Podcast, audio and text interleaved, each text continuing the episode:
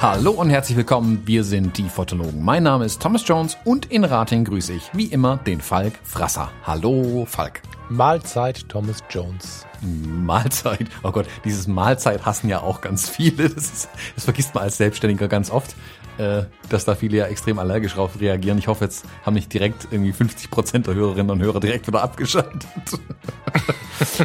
ich kenne das aus der Stadtverwaltung, wenn um, um 12.30 Uhr zu Tisch und so, dann trifft sich plötzlich, gehen alle Türen synchron auf, alle treffen sich auf dem Gang, weil alle um 12.30 Uhr in der Kantine sitzen müssen und da heißt es ja immer Mahlzeit. Und immerhin haben wir jetzt bis mittags gelabert, lieber Thomas, bevor wir mit der Aufnahme anfangen.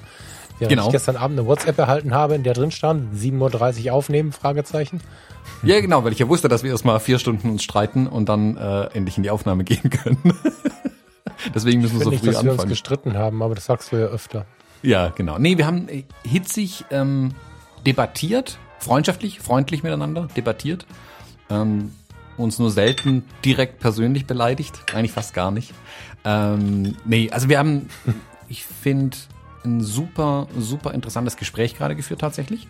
Ähm, über ein wichtige Themen, deswegen, da sind wir halt auch beide so. Das müssen wir vielleicht auch mal sagen. Also, wenn die Themen halt wichtig sind, dann gehen wir da halt auch beide mit Energie rein und mh, mm, lassen die Energie dann auch fließen, wenn man so möchte. Also, wenn es wichtig ist, debattieren wir beide auch gern. Da, das müssen wir uns, glaube ich, beide ankreiden. Das spreche ich jetzt einmal für dich mit. Herzensthemen sind halt Herzensthemen. So, ähm, über was wir gerade gesprochen haben, um den, um den Sack vielleicht mal zuzumachen hier.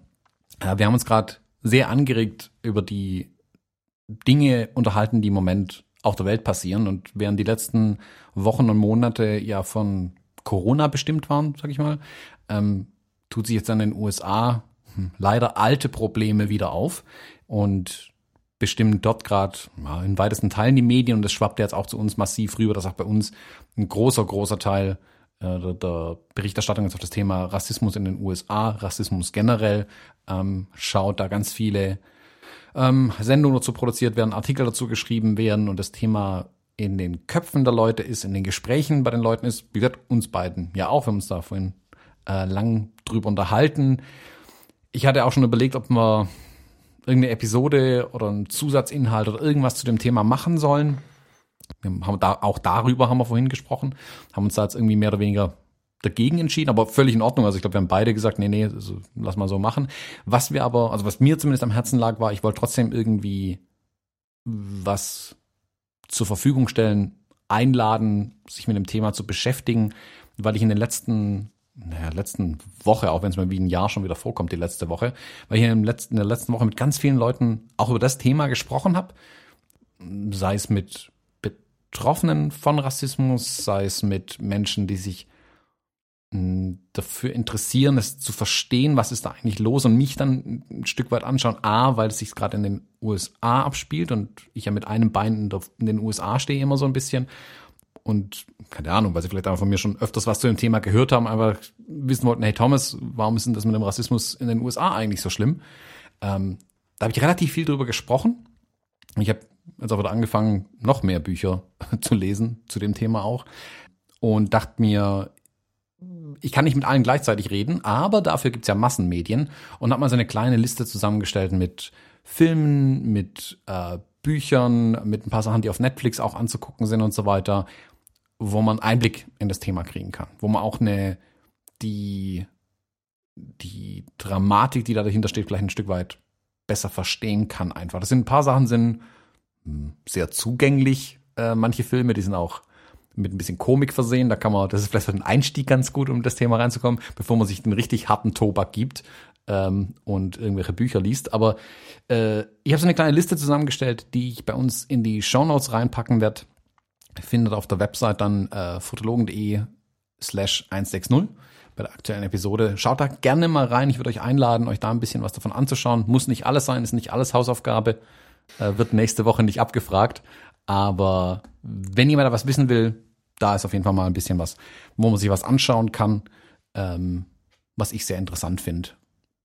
Ja. Mehr wollte ich nicht sagen. Falk, jetzt habe ich dich an die Wand gequatscht.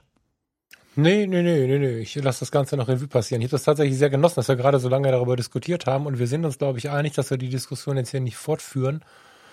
Und was die ganze Situation auch so ein bisschen ja mitbeschreibt, ist die Tatsache, dass wir darüber hitzig diskutiert haben, ohne gegenläufige Meinungen zu haben.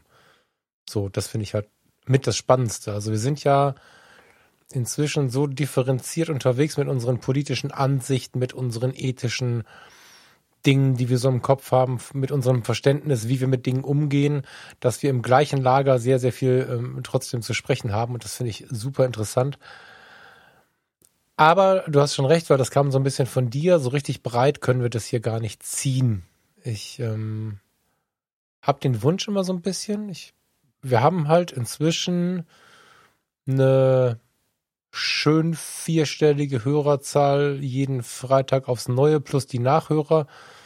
Das ist ja auch eine Möglichkeit, mit Menschen in der Masse zu sprechen. Und dabei wird jetzt auch jemand sitzen, der mir zuhört und vielleicht auch Sorge hat, dass, keine Ahnung, eine andere Religion, eine andere ähm, ethische Herkunft, was auch immer, irgendwie ihm Sorgen bereiten könnte. Ähm, so und mit den Menschen ins Gespräch zu gehen oder zu versuchen, irgendwas an den aktuellen schlimmen Momenten, die rassistischen Ausstreitungen, was alles passiert, rassistischen Diffamierungen, die im Alltag auch passiert, um daran irgendwas zu ändern, haben wir natürlich eigentlich auch ein Instrument in der Hand.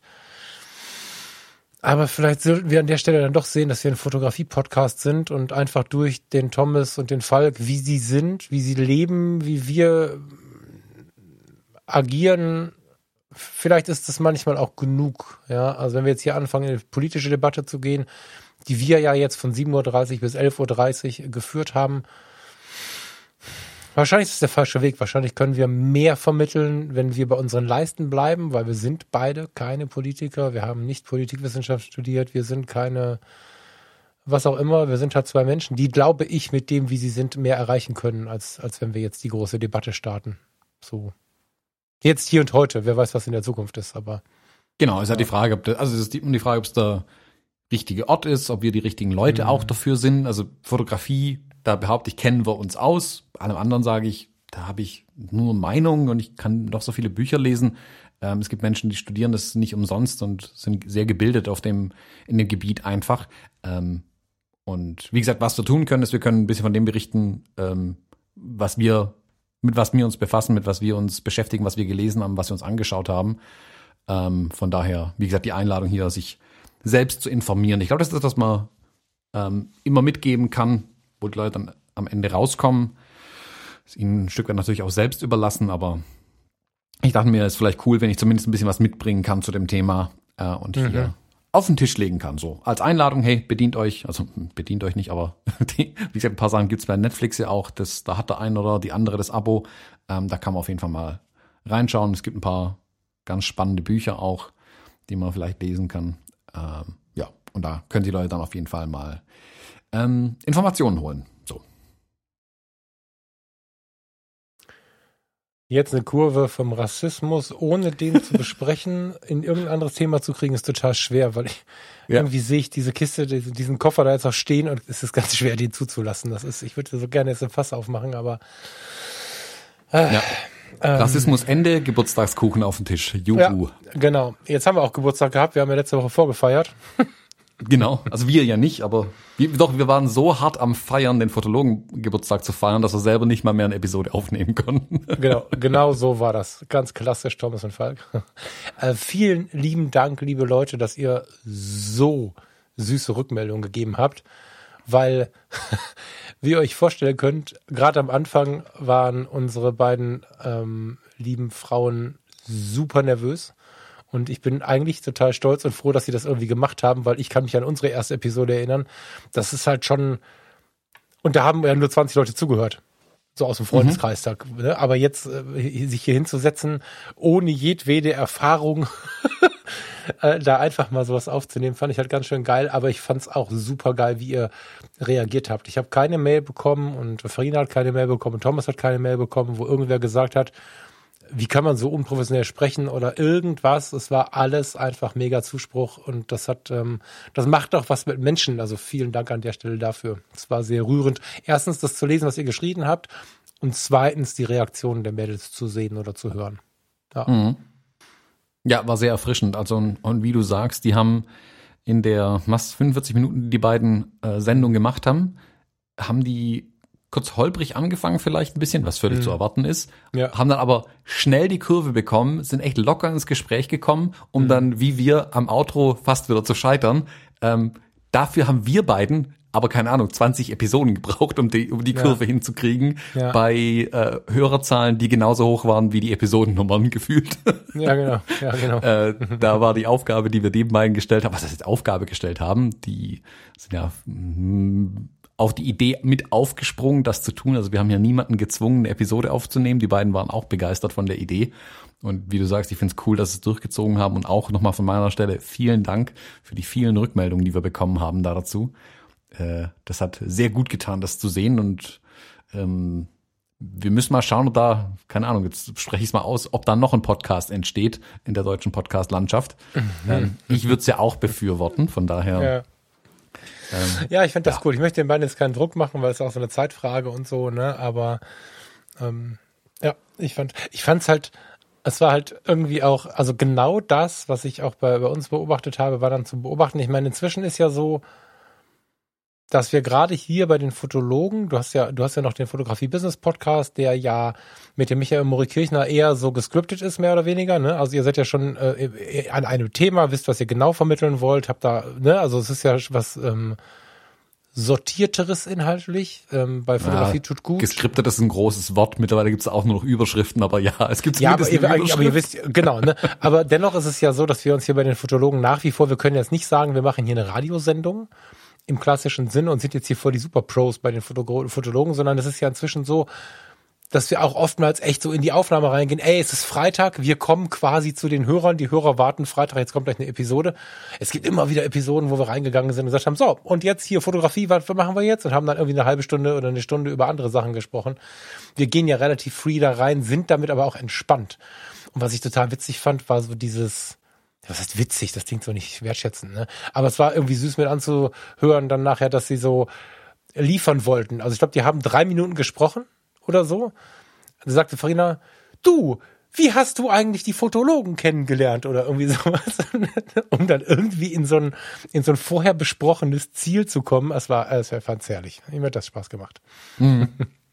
Ich finde aber auch mal auch gemerkt, also wir haben denen da ja überhaupt nicht reingequatscht, das muss man auch dazu sagen, das will ich hier auch Zero, ganz bewusst ja, sagen. Ja. Genau, wir haben die völlig machen lassen, wie sie wollten, sie haben sich auch selbst ein bisschen Struktur, ein bisschen Dokument überlegt und so, was wir ja anfangs auch gemacht haben. Das muss man mhm. auch sagen, wir haben uns genauso durchgehangelt. Mhm. Ich fand es aber auch erfrischend zu sehen, dass sich unsere Fehler, Fehler ist ein großes Wort, unsere Schwierigkeiten mit dem Skript bei denen wiedererkannt hat. Nämlich dieses, ich weiß, ich muss jetzt zu Punkt B kommen, ich weiß aber nicht, wie ich da hinkomme. Ja. Dann, dann steht man schnell mal auf dem Schlauch, während wir ja heute wenn überhaupt noch ein paar Stichworte irgendwo stehen haben und halt gucken, ob wir dazu kommen oder auch nicht und dann ist es auch cool so. Dadurch haben wir mittlerweile einen viel freieren Redefluss ähm, und können uns wunderbar durch so, durch so eine Sendung durchhangeln, ohne auf irgendeinen Zettel gucken zu müssen oder so und reden dadurch viel mhm. freier und das wird dadurch auch lockerer, glaube ich. Also mhm. wir können mal sagen, wir haben schon Sendungen gemacht oder Episoden gemacht, wo wir uns zwei, drei Themen irgendwie hingelegt hatten und dann sag ich im, im, im ersten Satz nach, der, nach dem Intro irgendwas, wo du drauf eingehst und wir machen eine komplette Sendung zu dem Thema, das wir vorher überhaupt nicht besprochen ja. hatten und lassen ja. alles liegen. Und das ist völlig in Ordnung so. Ja. Da hätten wir, glaube ich, vor 100, 120 Episoden, hätten wir uns darauf aufgehalten und, ah, oh Gott, wie kommen wir zum Thema zurück und hätten irgendwie versucht, die Sendung dann umzubiegen. Während wir jetzt ja einfach sagen, nö, das läuft halt in die Richtung, wird schon richtig sein, wird schon was Interessantes dabei rauskommen und bis jetzt geben uns die Rückmeldungen da auch recht, dass es meistens interessant war. Auch wenn wir dann ja irgendwann unser, Moment, jetzt habe ich weder Stift noch irgendwas hier liegen, unser Fotoglöckchen eingeführt haben, um uns selber mal dran zu erinnern, hin und wieder mal über die Fotografie ja. zu sprechen. Äh, aber ich finde es interessant, es dann so nahe bei anderen zu sehen. Ich fand es sogar super interessant, eine Podcast-Episode mal wieder zu schneiden und zu, also schneiden, zu produzieren, also einen Sound zu machen, ein paar kleine Schnitte zu machen, in der ich selbst gar nicht vorkam. Mhm, ja. Also in der ich selbst nicht gesprochen habe, so muss man sagen. Vorgekommen ja. sind wir beiden ja schon, aber wo ich selber nicht mitgesprochen habe. Das mhm. habe ich zwar ein paar Mal gemacht, ich fand es da aber extra interessant, weil ich während der Aufnahme dabei war. Also ich habe es mit aufgenommen, habe selbst aber keinen Redeanteil gehabt und jetzt konnte ich dann quasi äh, in, der, äh, in der Nachbearbeitung dann äh, die, die ganze Episode, beide Seiten auch hören, weil ich kannte bis dahin ja nur Luisas Seite vom Gespräch. Ich konnte ja bei nicht mithören, was Farina spricht. Mhm. Und das dann nachträglich zu bearbeiten, fand ich auch irgendwie spannend und interessant. War auch mal ein neues Gefühl. Ja.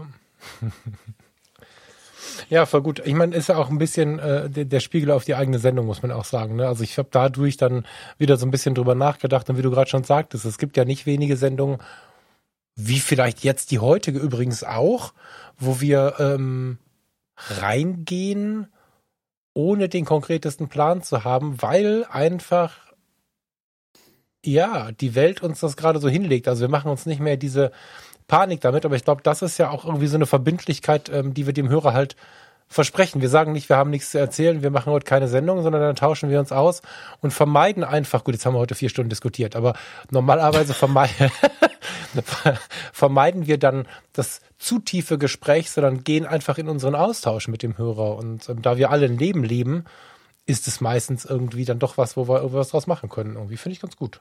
Mhm. Das hat gut getan, unseren Podcast mal in anderen Händen zu spüren. Und es hat gut getan, zu sehen, dass auch du einen Menschen machen lassen kannst. Ne? Also gerade wenn man was aus der Hand gibt, so ein Baby. Was jetzt? Ja. Warum lachst du? Das, dass ich, ich sehe den Thomas dabei, müsst ihr sagen, neuerdings, ja, ja. jetzt sehe ich, wie er sich kaputt lacht.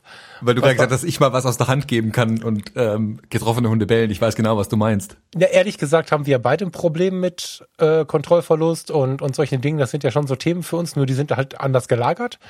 Aber ähm, ich finde, es ist eine ganz, ganz große Befreiung. Und das, hab, das sage ich, weil ich es auch erst irgendwie gefühlt letzte Woche, aber wahrscheinlich vor zwei, drei Jahren gelernt habe.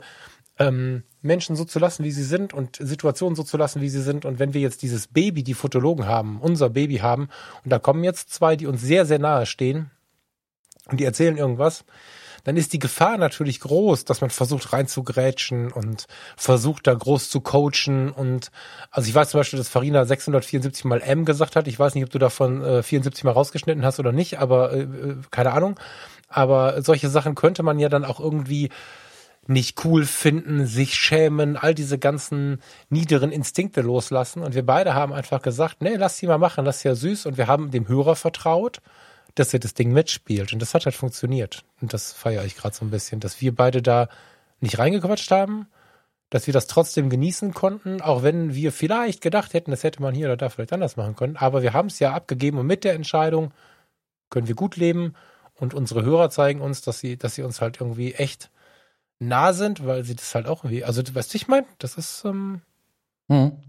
Man muss es auch einfach abgeben. Ich glaube, das kann ähm, jede und jeder da draußen nachvollziehen. Wenn ihr im Urlaub seid und irgendjemandem eure Kamera in die Hand drückt, ähm, lacht ihr nicht, sondern ihr knirscht mit den Zähnen, weil ihr genau wisst, dass es jetzt sehr wahrscheinlich nichts werden wird. Und da muss man irgendwie drüber stehen. Einfach machen lassen, wird schon irgendwas dabei rauskommen. Das ist dann ähm, halt so, wie es ist. Und das ist jetzt nicht wertend gemeint.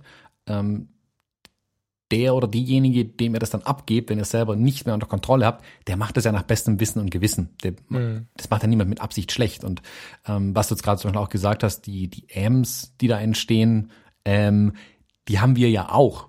Habe ich gerade eben noch bemerkt bei mir. Ja, genau.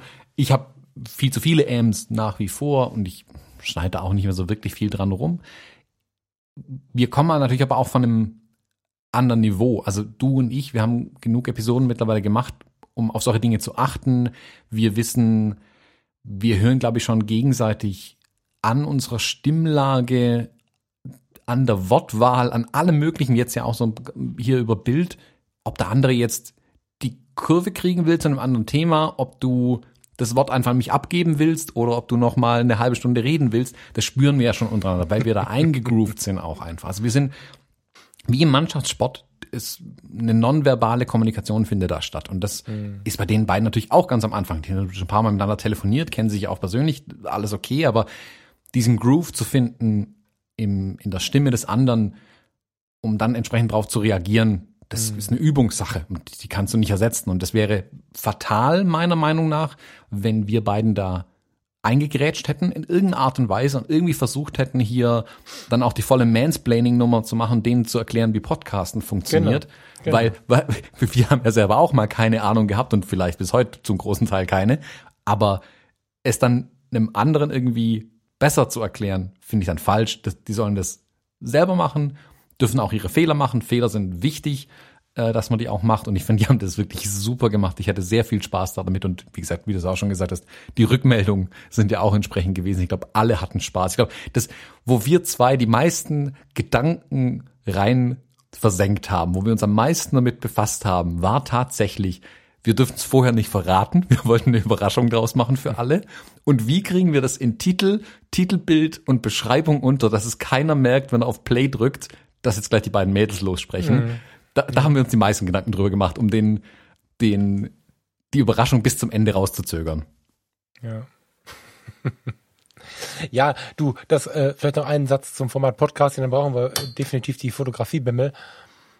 Was ich ja in all den Jahren gelernt habe mit dir ist, dass die, ähm, auch gerade ein Thema fotografisch gerade wieder für mich, ich weiß, dass viele das Wort nicht mehr hören können. Ich benutze das bewusst. Die Authentizität, die, die, das Ich erleben, das, das, der echte Thomas und der echte Falk, das ist halt, glaube ich,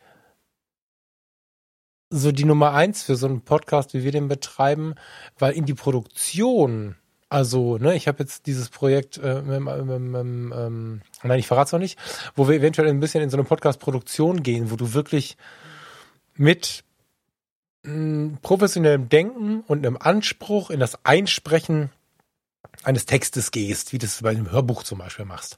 Das ist ganz anderes. Wir hängen ja hier zusammen rum, ganz bewusst, wie zwei Jungs, die Bock darauf haben, dass die Fotografin und der Fotograf, fühl dich angesprochen, wenn du gerade zuhörst, jetzt sich neben uns hocken und wir zusammen dann vielleicht nach der Aufnahme auf der Terrasse noch ein Bier, ein Wasser oder einen Kaffee trinken. Also das ist ja der Anspruch. Und ähm, der braucht zwar auch diese Teamabsprache, von der du gerade gesprochen hast und all das, aber vor allen Dingen braucht er halt Echtheit. Und weil die halt da war, fand ich es halt geil. Die hat ein paar Minuten gebraucht, weil man, ne, man fühlt sich ja schon in so einer Rolle, wenn man plötzlich vor so einem dicken Mikrofon sitzt und so.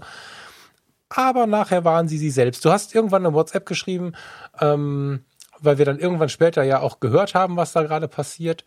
Und irgendwann kam so ein, so ein, jetzt haben sie sich eingegroovt und ähm, das war richtig zu merken, wenn sich die Aufnahme anhört, die haben sich nachher unterhalten. Ich hätte auch gedacht, dass sie länger, länger machen irgendwie. Ich weiß gar nicht genau, wie sie dann da raus sind. Ich weiß nicht, ob sie sich diese Uhrzeit gesetzt haben oder so. Aber zwischendrin dachte ich, ach du je, wenn die jetzt so weiter quatschen, dann werden das anderthalb Stunden. So. ja. Also, da muss man vielleicht auch mal sagen, das war ja wirklich deren allererste Aufnahme. Unsere beide allererste Aufnahme war drei Stunden lang und für nichts außer zum Löschen zu gebrauchen. Ja. Also die war ja schlimm, schlimm, schlimm. Ich finde es ein bisschen schade, dass die nicht mehr gibt, ehrlich Ja, gesagt. das ist wirklich schade, ein bisschen, aber ja. ja. Die, ich bin auch da, das haben sie gut gemacht. Also auch im Gegensatz zu uns mal die Länge richtig eingehalten. Ähm, was du gerade gesagt hast, während du es gesagt hast, musste ich drüber nachdenken, dass wir zwar uns hier hinsetzen und unsere Hörerinnen und Hörer einladen, mit uns zu sprechen. Also wir wollen schon auch das Gespräch mit allen da draußen haben, dürft uns ja gerne jederzeit auch schreiben, tun auch ganz viele nach wie vor. ähm, aber wir auch, äh, wir unterhalten uns, hoffen, dass wir was Interessantes zu besprechen haben und unterhalten halt den kompletten Tisch mit Menschen, der mit uns hier sitzt im Moment. Und wo du das gesagt hast, ist mir das Bild eingefallen, wo wir in Heidelberg saßen in einem Restaurant und den Workshop-Kennenlernabend von Michael gekapert hatten, irgendwie am Ende. Wo, wie viele Leute waren das? 20, 25 Leute so, saßen, diese, ja, diese, saßen an einem Tisch in einem ja, Restaurant. Ja. Falk am einen Ende, äh, ich am anderen Ende des Tisches.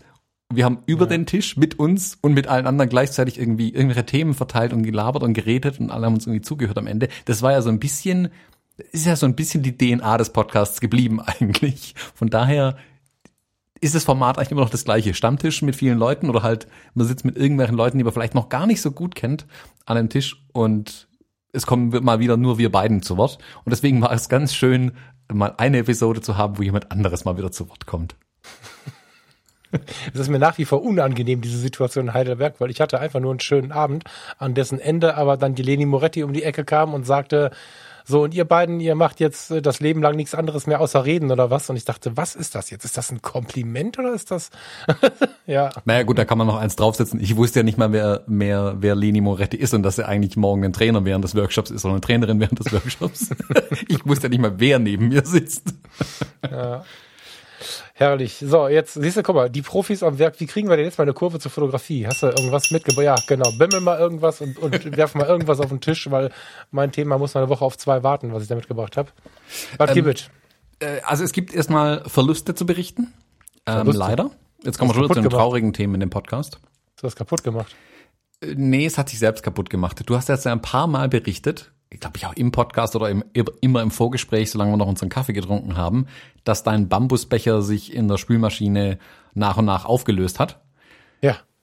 Mein Bambusbecher, von dem ich immer berichtet habe, dass er unzerstörbar ist. Rate mal, was kaputt ist. Ja, ist kaputt. Ich habe ihn kürzlich mal äh, fallen lassen in der Küche und dann ist auf den Fliesen aufgeschlagen und ich dachte eigentlich, es ist ihm nichts passiert, bis ich mir dann am nächsten Tag einen Kaffee gemacht habe und dann mit einem wie viel passt da rein? Keine Ahnung, nicht ganz ein halber Liter Kaffee oder so, mit dem durch die Wohnung gelaufen bin und dann nach so fünf Metern feststellen musste, dass jetzt heißer, heißer Kaffee überall aus dem Becher rausläuft, weil der einen Riss über die komplette Höhe hatte, wo ja der heiße äh, Kaffee austrat. Ja, mein Bambusbecher ist jetzt also auch durch. Wenn jemand also einen Tipp hat für einen nachhaltigen To-Go-Becher, der lang hält, der eine Weile überlebt, äh, gerne her damit, falls da jemand äh, irgendwas Schlaues vorzuweisen hat. Ich bin im Markt für einen neuen Kaffeebecher. Hast du eigentlich einen Ersatzbecher gekauft irgendwann oder hat sich deiner einfach nur aufgelöst? Es hat sich tatsächlich jemand, äh, ich hatte mir einen äh, auf meine auf meine super Wunschliste gepackt und da ich die momentan bei Fotografie tut gut ziemlich gut versteckt habe, dachte ich, sie würde sie niemand mehr finden, aber offensichtlich findet sie hin und wieder dann doch mal jemand und ähm, dafür bin ich immer sehr, sehr dankbar. Das ist immer so ein bisschen wie Weihnachten. Du kommst nach Hause, da liegt ein Paket, ich habe doch gar nichts bestellt. Voll schön. Ähm, das letzte Buch übrigens hatte wieder keinen Zettel bei. Falls sich jemand angesprochen fühlt, schickt mir bitte mal einen Hinweis. Ich finde das immer schlimm, wenn irgendeine Kleinigkeit kommt und ähm, ich weiß nicht von wem. Äh, wo habe ich es denn jetzt? Ich wollte bei meine Bestellungen gucken.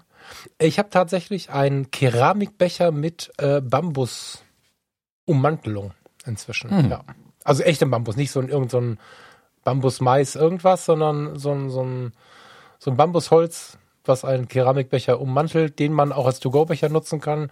Entweder mit so einem Bambusrunden Deckel, den man da drauf stöpfelt, oder mit so einem äh, Kunststoffdeckel, den man so aufklappen kann, dass man daraus Kaffee schlürfen kann.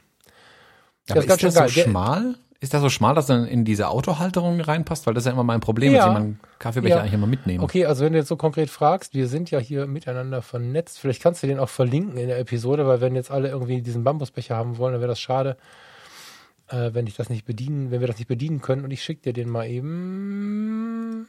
Wenn ich im Podcast bin, habe ich immer so eilig und dann verklicke ich mich. Wo ist das denn jetzt? Meine Bestellungen. Ich hatte den nämlich nochmal. Habe ich nicht, ich habe den gelöscht. Verdammt.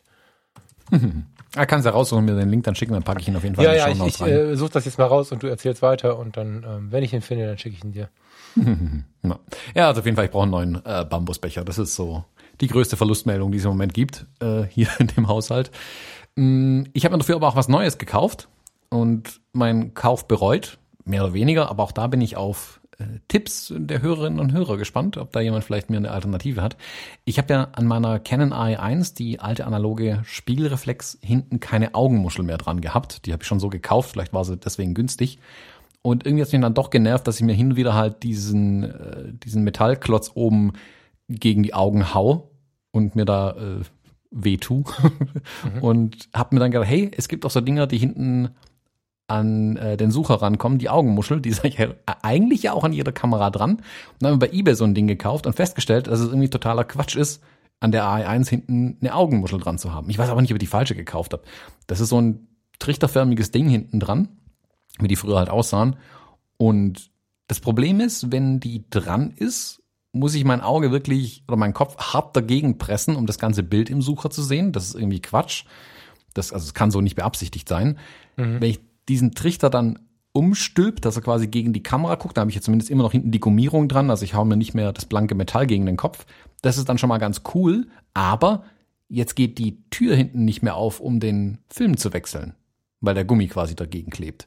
Mhm. Ähm, und ich kann hinten auch das, den Pappabriss von der, vom, von der Filmverpackung nicht mehr wechseln, sondern ich muss immer erst die Augenmuschel wegmachen, dann entweder Pappe wechseln und den Film wechseln. Das ist jetzt gut, wenn man nur gelegentlich fotografiert, nicht so wild, aber da ich in letzter Zeit so viel analog fotografiert habe, fiel mir direkt auf, okay, das ist auch Quatsch, das kann es ja wohl auch nicht sein. Ähm, und ich weiß, ich habe das Ding bei eBay ersteigert, ich habe Augenmuschel AI1, erster Suchtreffer, 13 Euro kaufen, danke, ohne jegliche Recherche. Äh, wenn da jemand irgendwie einen Tipp hat, oder ist es Absicht, dass alle Leute an ihrer AI1 die Augenmuschel wegmachen? Also ist es einfach konstruktionsbedingt albern. Gibt's da gar keine schlaue Lösung dafür. Da, wenn da jemand eine AI1 hat, kann er mir vielleicht schreiben, ähm, wie ihr das gelöst habt. Das würde mich tatsächlich interessieren. Du hattest doch auch mal eine AI1, oder? Hast du noch oder hast du sogar noch eine? Nee, du hast keine mehr. Nee, ich habe die inzwischen abgegeben. Ähm, ich hatte da so eine runde Augenmuschel drauf. Das mhm. erste, was ich bei eBay finde, ist die auch. Aber es gibt verschiedenste, ne? Aber ich hatte äh, da keine Probleme mit irgendwie. Also. Hm. Hm. Also wie gesagt, Hast die, du so eine ovale oder eine runde? Die ist kreisrund. Also die anderen kennen oder fast, fast jede moderne digitale Kamera, die haben ja hinten so ein, was fast wie der Prismenhügel geformt ist, ein Stück weit so ein gummiertes Ding, was man hinten draufstecken kann. Und die sind ja nicht wirklich im Weg. Aber es kann ja durchaus sein, dass die früher einfach herstellungsbedingt gar nicht anders zu machen waren. Keine Ahnung. Ich meine, die i1 ist ja auch schon ein paar Tage alt. Also wenn da jemand einen Tipp hat, außer alles mit Tape zuzumachen, das war mein erster Gedanke, aber das ist natürlich auch falsch. Ähm, gerne bin ich für, für äh, hilfreiche Vorschläge bin ich sehr dankbar. Also wenn ich das jetzt hier so sehe. nee, ich hatte keine Augenmuschel. Nee, nee, ich hatte keine. Sorry. Kommando zurück, das war irgendwie eine Pengtax oder so, von der ich gerade rede. Ich habe mir gerade mal die AI1 von hinten angeguckt, ich hatte auch keine. Ja, guck, ich habe ein paar gesehen, die auf der AI1 keine Augenmuschel haben. Deswegen denke ich mittlerweile, dass es einfach die beste Version ist, einfach die Augenmuschel wegzulassen. Mal schauen. Also du kannst ja, egal was du, also du musst ja echt eine ganz, ganz filigrane Millimeterlösung haben, dass du dann danach die Klappe noch aufkriegst, wenn ich das so sehe. Ja, oder gar nicht. Also tatsächlich, die geht fast gar nicht mehr auf dann. Also wenn ich vor allem, wenn ich sie umstülpt nach vorne, dass ich das ganze Bild sehen kann, dann geht die Klappe nicht mehr auf. Und sie drückt schon das, das Pappschildchen gegen die Kamera. Also Aber warum brauchst du denn eine Augenmuschel? Weil man so macht oder hast du irgendwie einen Schmerz? Äh, ich habe konkreten Schmerz, weil ich, wenn ich die Kamera manchmal hochreiß, mir äh, die Kamera gegen den Kopf hau und innen gegens Auge und mehr als einen Kratzer schon innen hatte. Ähm, also im Augenlid oben oder so, wenn ich dann halt die Kamera zu arg gegen den Kopf press. Vor allem in der, im Eifer des Gefechts, sage ich mal. Also ich habe ja mal eine. Willst du mich jetzt eigentlich verarschen? Hm? du haust dir die Kamera mit, mit, mit, mit, mit so viel Schwung vors Gesicht, dass du die, dass du die vor den Kopf schlägst. ja, genau. Also nicht absichtlich, aber es passiert ja mal, dass du beim Fotografieren auch, weißt du, wenn du, wenn du von hinten irgendwie angestupst wirst oder so, dann drückst du die Auge ja kurz oben, äh, die Kamera kurz äh, äh, in die Augenhöhle rein oder so. mir ist es aufgefallen, als ich letztes Jahr eine Hochzeit ähm, analog und digital fotografiert habe. Ich habe eine digitale und eine analoge dabei gehabt und den ganzen Tag, oder es war nur eine kurze standesamtliche Trauung mit ein bisschen Trara außenrum, gewechselt zwischen den beiden. Und während ich halt meine, meine, die XC3 habe ich dabei gehabt, da habe ich auch die große Augenmuschel dran, die kann ich halt hoch zum Auge ziehen und einfach dagegen drücken, da passiert nichts. Also das Ding deckt dann halt mein Auge ab. Und bei der AE1 kommt ja halt oben nur die, die Kanten von dem Blitzschuh entgegen. Mhm. Ähm, und im dümmsten Fall, wenn du dann halt da stehst, da reinguckst und dann stößt dir hinten jemand gegen den Ellbogen, haust du das Ding halt oben gegen das Auge. Also es ist nicht so, dass da jetzt spitze Ecken und Kanten rausstehen und Nadeln und Stacheln, aber du weißt klar, was ich meine. Die Verletzungsgefahr ist hoch und ich dachte mir, es wäre vielleicht bequemer, eine Augenmuschel dran zu haben. Aber stelle ich fest, dass es auch Nachteile hat. Die Welt ist gemein zu mir. So, das will ich damit sagen. warum ist es so und warum ist es nicht anders? Du armer, armer Kerl. Ja, Pass auf, bevor Kerl. wir jetzt hier, ähm, also ich versuche mal den Schwenk seicht, also wir haben ja jetzt mit der analogen Fotografie schon so ein bisschen Fotografie, aber ich versuche nochmal so ein bisschen den Schwenk seicht Richtung Fotografie zu, zu, zu lenken. Ähm, kennst du Bob Salla? Klar. Naja, klar, genau. Also ich bin ja immer, ich bin ja immer, ich immer das Problem, dass die meisten Menschen nicht kenne. Ne? So. Also beziehungsweise ich ähm, kenne oft so, so richtig bekannte Leute nicht. Irgendwie. Ich weiß nicht, warum das so ist. Ich habe ähm, am Flughafen, als ich da gearbeitet habe, schon irgendwie äh, Olaf Thon im Rollstuhl gehabt und habe mich immer gewundert, was die Leute alle von dem wollen und was der für Zettelchen immer denen gibt, dass die damit wegrennen, während ich den durch die Gegend geschoben habe. Und der hat mir irgendwas erzählt, wie er sich letzte Woche wehgetan hat, als wenn ich wüsste, warum er sich wehgetan hat. Bis dass ich irgendwann verstanden habe, der spielt irgendwie Fußball. Ähm, das ist so ein Klassiker und das passiert mir bei den äh, Fotografen auch immer mal wieder. Ja, und ich weiß, dass es Bob Sala gibt.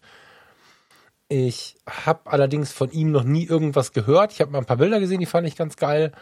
Aber ich habe ähm, ich habe den halt quasi nie nie kennengelernt sowieso nicht. Aber wenn wenn man jetzt so sich verschiedene Podcasts anhört und verschiedene Interviews anhört, dann nähert man sich ja so Menschen an. Ich wusste von dem nix und habe dann dieser Tage seinen Podcast gefunden. Kennst du den? Mhm. Du kennst den? Mhm. Oh, wow, okay. Im Radio das Meer. Und da habe ich die erste Episode gehört mit viel, viel Geduld und Stille jetzt die Tage. Und die zweite angefangen. Ich bin ja so unfassbar geflasht von diesem Podcast. Und wenn man, also es, es gibt, wenn man immer von diesem, wer bin ich selbst und authentisch sein und so spricht, dann ist immer noch die Frage, ist man authentisch, indem man einfach nur spricht, was man gerade sagt und denkt? Oder ist man authentisch, wenn man sein Innerstes rausholt? Und er geht da so mit so einer Liebe zur, ja, auch irgendwie zur Poesie und zum geschriebenen Wort und zu seinen eigenen Leidenschaften ran. Ich weiß ehrlich gesagt nicht, ob ich schon mal so einen guten Podcast wie diese erste Episode gehört habe. Also, ich glaube, begeistert war ich in dem Ausmaß noch nie. Und ich bin sehr, sehr dankbar, ihn in diesem Format kennengelernt zu haben. Und ich glaube, dass dieses Format sehr aus ihm selbst herauskommt. Und ja, nicht irgendwie bei irgendeinem Interview mit irgendwem über irgendwas, wo ich vielleicht denke, grumpy Typ oder anstrengend oder was auch immer, sondern das ist jetzt so ein Podcast-Format. Also ich weiß nicht, wie viele Menschen mehr von sich selber nach außen tragen als in diesem Format. Ich finde es großartigst. Du seist gewarnt als Hörer. Es geht noch lange nicht nur um die Fotografie, die ist eigentlich eher ein Beiwerk. Also es geht immer wieder ein bisschen um die Fotografie, aber es geht auch um, um die Bücher und, und warte mal, ich habe, glaube ich, Nee, ich habe es gerade nicht offen. Es gibt eine schöne, eine schöne Zusammenfassung auf seiner Seite. Im Radio das Meer. Alleine, ich bin schon, alleine schon ähm, äh, traurig, miss, äh, neidisch, was auch immer, für diesen Titel und für dieses Titel, für dieses Bild, was er für seinen Podcaster gefunden hat. Im Radio das Meer.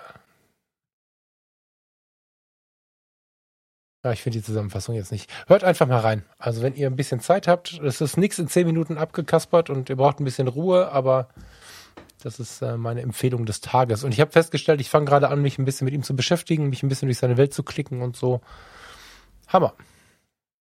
Ähm, ich weiß gar nicht mehr, wie ich ihn gefunden habe. Ich meine hauptsächlich durch seine Bilder, weil ich die irgendwo gesehen habe und dann ein bisschen mehr tiefer reingeblickt habe, was er so macht ich finde einer von den, ich weiß gar nicht, das, ob das auf seiner Homepage steht oder irgendwo. Er hat 15 Homepages. Testimonial, das ja, das ist, ein, ist ein relativ aktiver Mensch. Ähm, wo irgendwo steht, der äh, ein Fotograf mit der Seele eines Barmanns oder so. Also das ist so ein bisschen, da steckt halt viel mehr dahinter bei ihm einfach. Also ja. auch sein, das, ja. der, der Podcast läuft, glaube ich, noch immer unter rumdiary.de.net genau. oder so. Genau. Also der ist weit mehr als nur Fotograf. Und das merkt man ganz, also deutlich auch in seinen fotografischen Arbeiten meiner Meinung nach, weil die mit von einer hohen Tiefe irgendwie zeugen. Also ich finde, da ist, da steckt sehr viel dran an dem, was er einfach macht und da will von Gesamtkunstwerk sprechen, das ist ein bisschen hochgegriffen, aber der macht sehr doch, viele doch, interessante ja. Sachen und man merkt, dass genau, ob sich ein roter Faden durchzieht, ob ihm das klar ist oder nicht, oder ob er auch einfach nur macht, aber ich finde es spannend und interessant, was er macht. Äh, also beobachte es auch schon lang eigentlich. Also ich, ich weiß, dass ich, irgendwann habe ich zum Beispiel auch festgestellt, dass er Ex-Photographer ist. Wusste ich auch nicht. Ähm, hm. Und da habe ich ihn dann kürzlich erst wieder aufs Radar bekommen, glaube ich sogar dadurch. Und dann habe ich auch seinen Podcast und so gefunden. Hm. Ich, ich finde, ich bin immer so ein bisschen neidisch, wenn ich so ein Gesamtkonstrukt sehe wie bei ihm, ohne zu wissen, ob es ein Konstrukt ist. Ne? Aber ich habe ja schon ein paar Mal erzählt, dass ich in der Fotografie oftmals zu wenig mutig bin, einfach nur ich selbst zu sein. Bei den letzten Shootings, ähm, die ich jetzt auch bei Instagram oben habe, also noch lange nicht alles, ne, das sind vielleicht zehn Prozent von den Shootings, aber ich, wo ich mal ein paar Bilder hochgeladen habe jetzt, habe ich mich das mal getraut, näher an mich heranzugehen während des Fotografierens, also sowohl meine fotografische Seite als auch denjenigen gegenüber mal zu lassen. Ich finde das unglaublich spannend, wenn man, wenn man ähm, versucht, nicht darüber nachzudenken, was denkt die Welt, sondern wirklich sich so von alleine lässt. Und das wünsche ich mir immer und ich habe lange Jahre dann auch in der Porträtfotografie, selbst da ah, hier ist gerade und dann habe ich noch irgendwelche Linien und so und am Ende wurde das, also ich habe dann spaßeshalber schon mal gesagt, das ist schon wieder so ein scheiß Passfoto, ähm, obwohl ich eigentlich äh, eine Flasche Bier auf dem Sofa fotografieren wollte mit einem Mädchen dran, was irgendwie ganz spannend in die Welt philosophiert. Er konzipiert schon viel, das ähm, glaube ich rausgehört zu haben, aber das Ding ist ein Gesamtkunstwerk auf eine gewisse Art und Weise. Bob Sala ist ja auch ein Künstlername, das ist äh, der Marvin Kleinemeier. Ähm, äh, ich glaube, das ist gerade so eine Inspiration, die ich gerade jetzt gebrauchen kann. Und wenn ich irgendwann auf diesem Planeten mal ähm, den neben mir sitzen habe mit einem Bier und ich erkenne den auch, meistens erkenne ich die Leute ja nicht. Wenn ich ihn dann erkenne, dann muss ich mal irgendwie gucken, ob ich mir eine Stunde auf zwei mit einem alkoholischen Kaltgetränk herausfinden kann, wie viel von ihm denn also wie viel von dem, was ich in diesem Konstrukt sehe, auch in ihm steckt. Der hat halt, der findet halt echt Worte so, ne? Und also im, Radio das Meer, ne, Rum Diary hat dann About drin, Bob Sala, Fujifilm Ex-Fotograf und BFF Professional, arbeitet manchmal für drei Zeitungen gleichzeitig, schreibt Werbetexte für neue Spielcasinos und Bowling Center, ist Experte für das Hahnenkampf-Syndikat, hundertprozentig korrupter Kritiker von Luxusrestaurants, außerdem Yachtfotograf und regelmäßiges Opfer von Polizeigewalt. Außerdem ist er bei Instagram. Also es ist irgendwie auf der einen Seite leichte Kost, auf der anderen Seite, wenn man genau hinguckt, genau das Gegenteil davon. Und wenn man diesen Podcast hört, wenn ich jetzt wieder sage, da muss er ein bisschen schlau für sein, werde ich wieder umgebracht. Aber ich glaube, da muss er ein bisschen schlau für sein. Und das finde ich halt so super sympathisch, sich dem auch hinzugeben. Also nicht immer nur die komplette Verständlichkeit nach außen zu tragen, sondern ja, sich von alleine zu lassen. Ich bin gespannt, was da noch kommt. Wie gesagt, ich habe erst anderthalb Episoden gehört und auf seinen, auf seinen Seiten so rumgeklickt, aber Menschen, die sich von alleine lassen, die inspirieren mich gerade ganz massiv, weil ich das ähm, zum Teil gerade mache, zum Teil auch noch übe. Hm. Im Radio das Meer. Wundervoll. Ja, durchaus schön. Mm, ich habe aber sogar noch ein fotografisches Thema, äh, ist mir vorhin eingefallen. Die, du arbeitest noch immer mit, mit Lightroom, oder? Mhm. Ich bin ja vor einer Weile auf Capture One umgestiegen ich war kürzlich mal gezwungen, mit Lightroom zu arbeiten. Das will ich jetzt hier nicht einfließen lassen. Das würde in schlimme Schimpfworttiraden ausarten. Ähm, wenn man eine Weile raus ist, macht es, glaube ich, nur noch schlimmer. Äh, Capture One hat kürzlich Anfang des Jahres ja, ihre Version 20 rausgebracht, was viele Menschen irritiert hat, weil die haben einen Sprung gemacht von 12 auf 20 und irgendwie war so gefühlt nicht viel anders, außer dass man neu kaufen musste oder halt äh, seinen Vertrag verlängern musste. Jetzt gab es aber kürzlich ein Update von Capture One 20 und ich glaube, jetzt haben sie die Features endlich nachgeliefert, die sie eigentlich in der Version drin haben wollten. Und jetzt macht es auch tatsächlich Sinn, da umzusteigen. Und zwar haben die den äh, so ein paar Sachen überarbeitet, wie Bilder miteinander vergleichen. Was kennen ganz viele bestimmt von diesen ähm, Preset-Kaufseiten. Wenn du ein Bild hast, dann kannst du so einen kleinen Regler hin und her fahren und den Vorher-Nachher-Effekt sehen an dem mhm. Bild. Das ist jetzt in Capture One integriert. Das finde ich ein Weltklasse-Werkzeug, wenn du sehen kannst, okay, Ach, was hat meine Bearbeitung überhaupt ausgemacht? Dann kannst du schnippschnapp hin und her fahren und es dir ein bisschen angucken. Das ist so hilfreich, ganz ehrlich. Das hat vorher wirklich gefehlt in Capture One. Und, und das ist ein bisschen, geht technisch schon jetzt vielleicht mehr ins Detail rein. Sie haben diesen Healing Brush, also, dass du kleine, ähm, hier mal ein Pickelchen, da ein Staubkorn und so ein Kram wegretuschieren kannst. Gab es in Capture One schon auch. Das war aber nicht wirklich gut, muss man sagen. Das war für Staubkörnchen für Einzelne vielleicht gerade noch so anzuwenden. Wenn du versucht hast, Hautkorrekturen durchzuführen, war es eigentlich ein mittleres Desaster bis unbrauchbar. Da haben sie auch ein großes Update dazu gemacht und das Ding komplett überarbeitet und neu gemacht. Und jetzt ergibt diese Version 20 auch Sinn, dass sie wirklich einen großen Sprung nach vorne gemacht haben. Allein mit den beiden Werkzeugen plus viele, viele kleine Detailverbesserungen noch. Ähm, wer also bisher sich Capture One angeguckt hatte und vielleicht gerade wegen dem Healing Brush bei Porträtarbeiten und so ähm, nicht so wirklich warm geworden ist mit dem Tool, äh, die Leute würde ich einladen, sich das nochmal anzuschauen tatsächlich. Es gibt ja immer als kostenlose Testversion Capture One für 30 Tage. Für gibt's mittlerweile auch für Nikon. Es gibt jetzt eine, eine Sony, eine Fuji und eine Nikon-Version, eine kostenlose, die Express-Version. Mhm. Ähm, die kann man komplett kostenlos benutzen. Also da sind die Tools auch, soweit ich weiß, alle mit drin.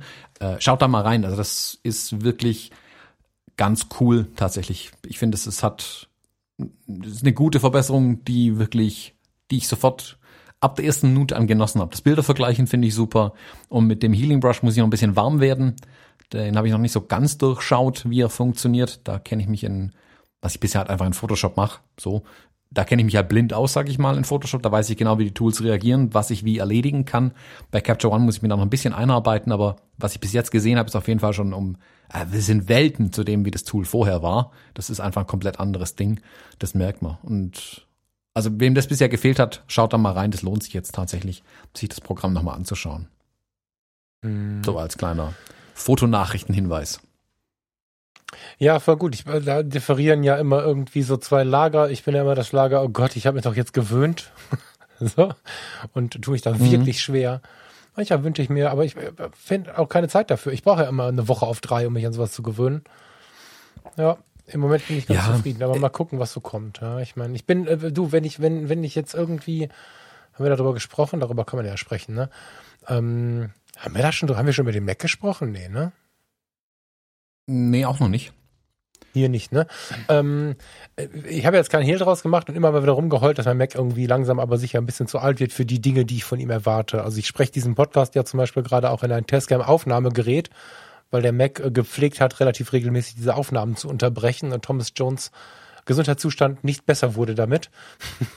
und äh, ja, jetzt äh, ist es so, dass ich, ja, ich habe es im anderen Podcast schon gesagt, irgendwie in relativ kurzer Zeit ähm, ein Buch fertigstellen muss, äh, für, was ich unterschrieben habe, bis zu Zeitpunkt X halt auch fertigzustellen. Und wenn ich aber jedes Foto, was ich exportiere, irgendwie eine halbe Stunde braucht und ich währenddessen aber auch nicht weiterarbeiten kann, werde ich dieses Buch nicht fertigstellen. Und da Corona und all die Umstände sind, wie sie sind, habe ich halt relativ verzweifelt im Kreis geguckt und mir gedacht, was soll ich jetzt um Himmels Willen machen? Und habe dann aber das Apple Business Leasing gefunden, was tatsächlich mal ein warmer Tipp ist, wie ich finde.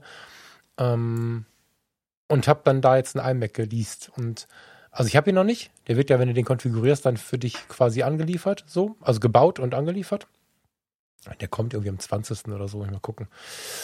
Und dieses Ding ist dann, äh, hat dann so viel Power, dass ich da sehr, sehr, sehr optimistisch bin, dass Lightroom dann auch ein bisschen schneller arbeitet, wenn ich dann immer noch stundenlang für alles warten muss. Bei, warte, zwar 40 Gigabyte Arbeitsspeicher und keine Ahnung, du kennst dich da besser aus als ich, du hast mir einen Tipp gegeben, was ich da kaufen soll, also für einen schnellen Rechner halt, äh, dann fange ich wahrscheinlich auch nochmal an, darüber zu diskutieren und werde dann nochmal bei dir anklopfen.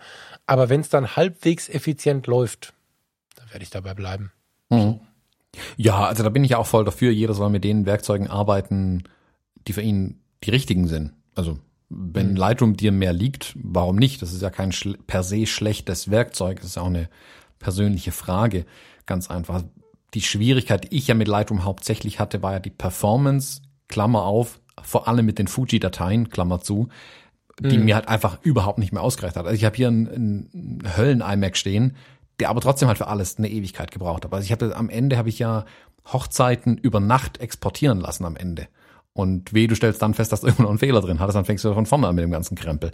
Und das ging halt einfach nicht mehr. Also es hat mich so in meiner Arbeit gehindert, dass ich mir einfach nach einer Alternative suchen musste. Die Schwierigkeit ist aber, wenn, das geht auch nur, wenn der Schmerz hoch genug ist, äh, dass man dann den Wechsel macht. Ich weiß, dass viele da auch dabei bleiben, weil es einfach bequemer ist. Also ich habe mir, jetzt muss ich, äh, wie, wie heißt der Fotograf, den wir auf der Fotokina gesehen haben? Ähm, wir haben ziemlich viele Fotografen. Ja, genau, genau. Gesehen. Sag mir mal, wo ungefähr und wer da noch so äh, dabei Schwarz, war. An, Andreas Schwarz? An, heißt Andreas Schwarz? Schwarzfotografie? Gottes Willen. Ja, okay, Name nicht mehr da. Also Andreas, wenn du jetzt zuhörst, dann äh, verzeih mir das, das ist völlig Herr normal. Schwarz, wenn Sie jetzt zuhören. ähm, das ist völlig und der hat, normal. Genau, und der hat auf der Bühne ein Live-Edit gemacht mit Capture One. Und er hat nicht nur hat gesagt, guck mal, hier ist Tool 1, 2, 3, 4, sondern er hat seinen Workflow wirklich gezeigt an einem konkreten Beispiel, nämlich an einer Hochzeit in dem Fall. Und hat gezeigt, wie er von der Auswahl, kurz halb eine Handvoll Bilder natürlich nur, wie er sie auswählt, wie er sie bearbeitet und wie er sie dann exportieren kann. Und ich, ich kannte Capture One vorher schon. Ich, ich weiß, ja, hier Phase One und so, die machen mit so riesigen Mittelformatkameras rum und die haben ein eigenes Programm dafür. Das ist vermutlich genauso mies wie die Kameras. Und habe das eigentlich ignoriert gehabt. Ich hatte dann sogar mal diese Express-Version mir geladen, nicht damit warm geworden.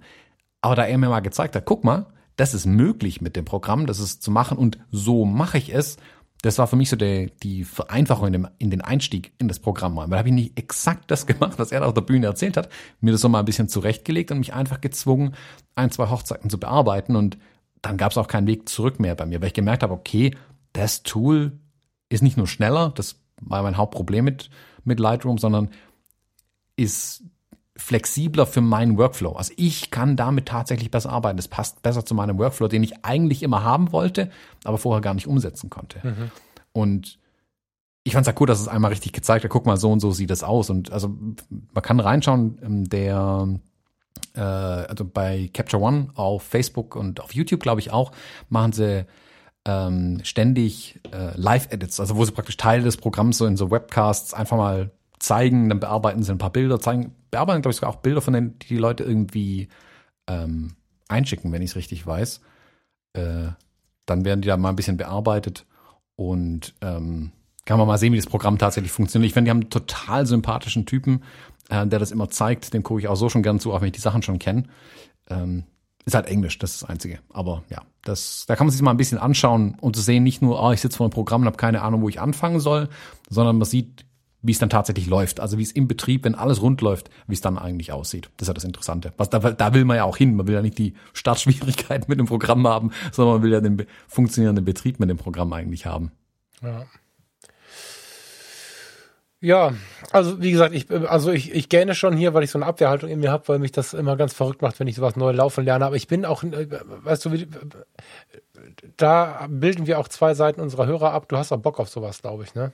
Also ich also mich macht ja. so ein neues Computerprogramm macht mich echt so ein bisschen bescheuert und ich bin froh, wenn ich meine Kamera wieder blind im Griff habe, was wahrscheinlich auch der Grund ist, warum ich dann wieder zu Canon zurückgegangen bin. Also einer der Gründe zumindest und oh, wenn ich jetzt so eine, also ich, wie heißt dieses kostenlose Programm nochmal, was, was neben Photoshop immer wieder, GIMP, GIMP, mhm. heißt es GIMP, habe ich nicht einmal bedienen können. Ja, ich habe mir immer wieder dann früher die Photoshop-Version gekauft. Jetzt in dem Abo ist das natürlich was anderes, aber es kann angeblich das Gleiche. Es, wenn man sich dann so eine Gegenüberstellungsliste anschaut, findet man da auch alles, was, aber ich, ich kann damit einfach nicht umgehen. Es funktioniert nicht.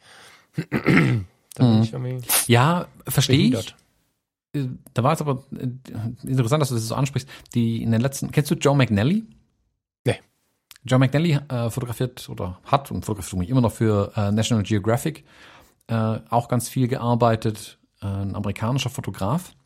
Und der hat in den letzten paar Tagen, gestern, vorgestern irgendwann mit Capture One so eine äh, Web-Session gemacht, wo er mal gezeigt hat, wie er mit Capture One arbeitet. Mhm. Und da hat man ganz, ganz deutlich gemerkt, dass Joe McNally überhaupt kein Interesse hat an Bildbearbeitung. Mhm. Er sagt, zwar, es ist notwendig an manchen Stellen, um das Bild halt fertig zu machen, so. Mhm. Er sagt aber, er kennt die Hälfte, 90 Prozent der Sachen nicht, die es in Capture One gibt. Genauso Photoshop ist ihm Fremdwort, so nach dem Motto. Was, so wie er auch arbeitet, Photoshop meistens einfach gar keine Berechtigung hätte, da irgendwas groß dran rumzudoktern. Und hat dann gezeigt, wie er in Capture One arbeitet. Und du hast dem Host von Capture One angemerkt, wie er so ständig am Zähneknirschen war, so nach dem Motto, oh Gott, der bedient das Programm völlig falsch. Mhm. Äh, aber du hast gemerkt, guck mal, das ist ein Fotograf, der überhaupt kein Interesse hat an dem Programm eigentlich, im Sinne von, boah, guck mal, das kann technisch ganz viele kleine Details sein, ich kann hier an irgendwelchen Reglern ziehen und da noch ein paar Optionen umstellen. Nö, das ist dem alles völlig wurscht. Der will ein Bild da importieren und kurz an zwei, drei Reglern ziehen, um an ein Ergebnis ranzukommen. Und genau das hat er gemacht, hat er drin rumgefuhrwerkt irgendwie und kam zu seinem Bild am Ende. Und du hast gesehen, wie ein Bild, das er roh aufgenommen hatte, was natürlich schon Joe McNally-mäßig einfach Weltklasse war. Mhm. Ähm, und wie er dann mit ein paar wenigen Schritten richtig viel rausgeholt hat. Das hätte er in Lightroom genauso gut können, keine Frage.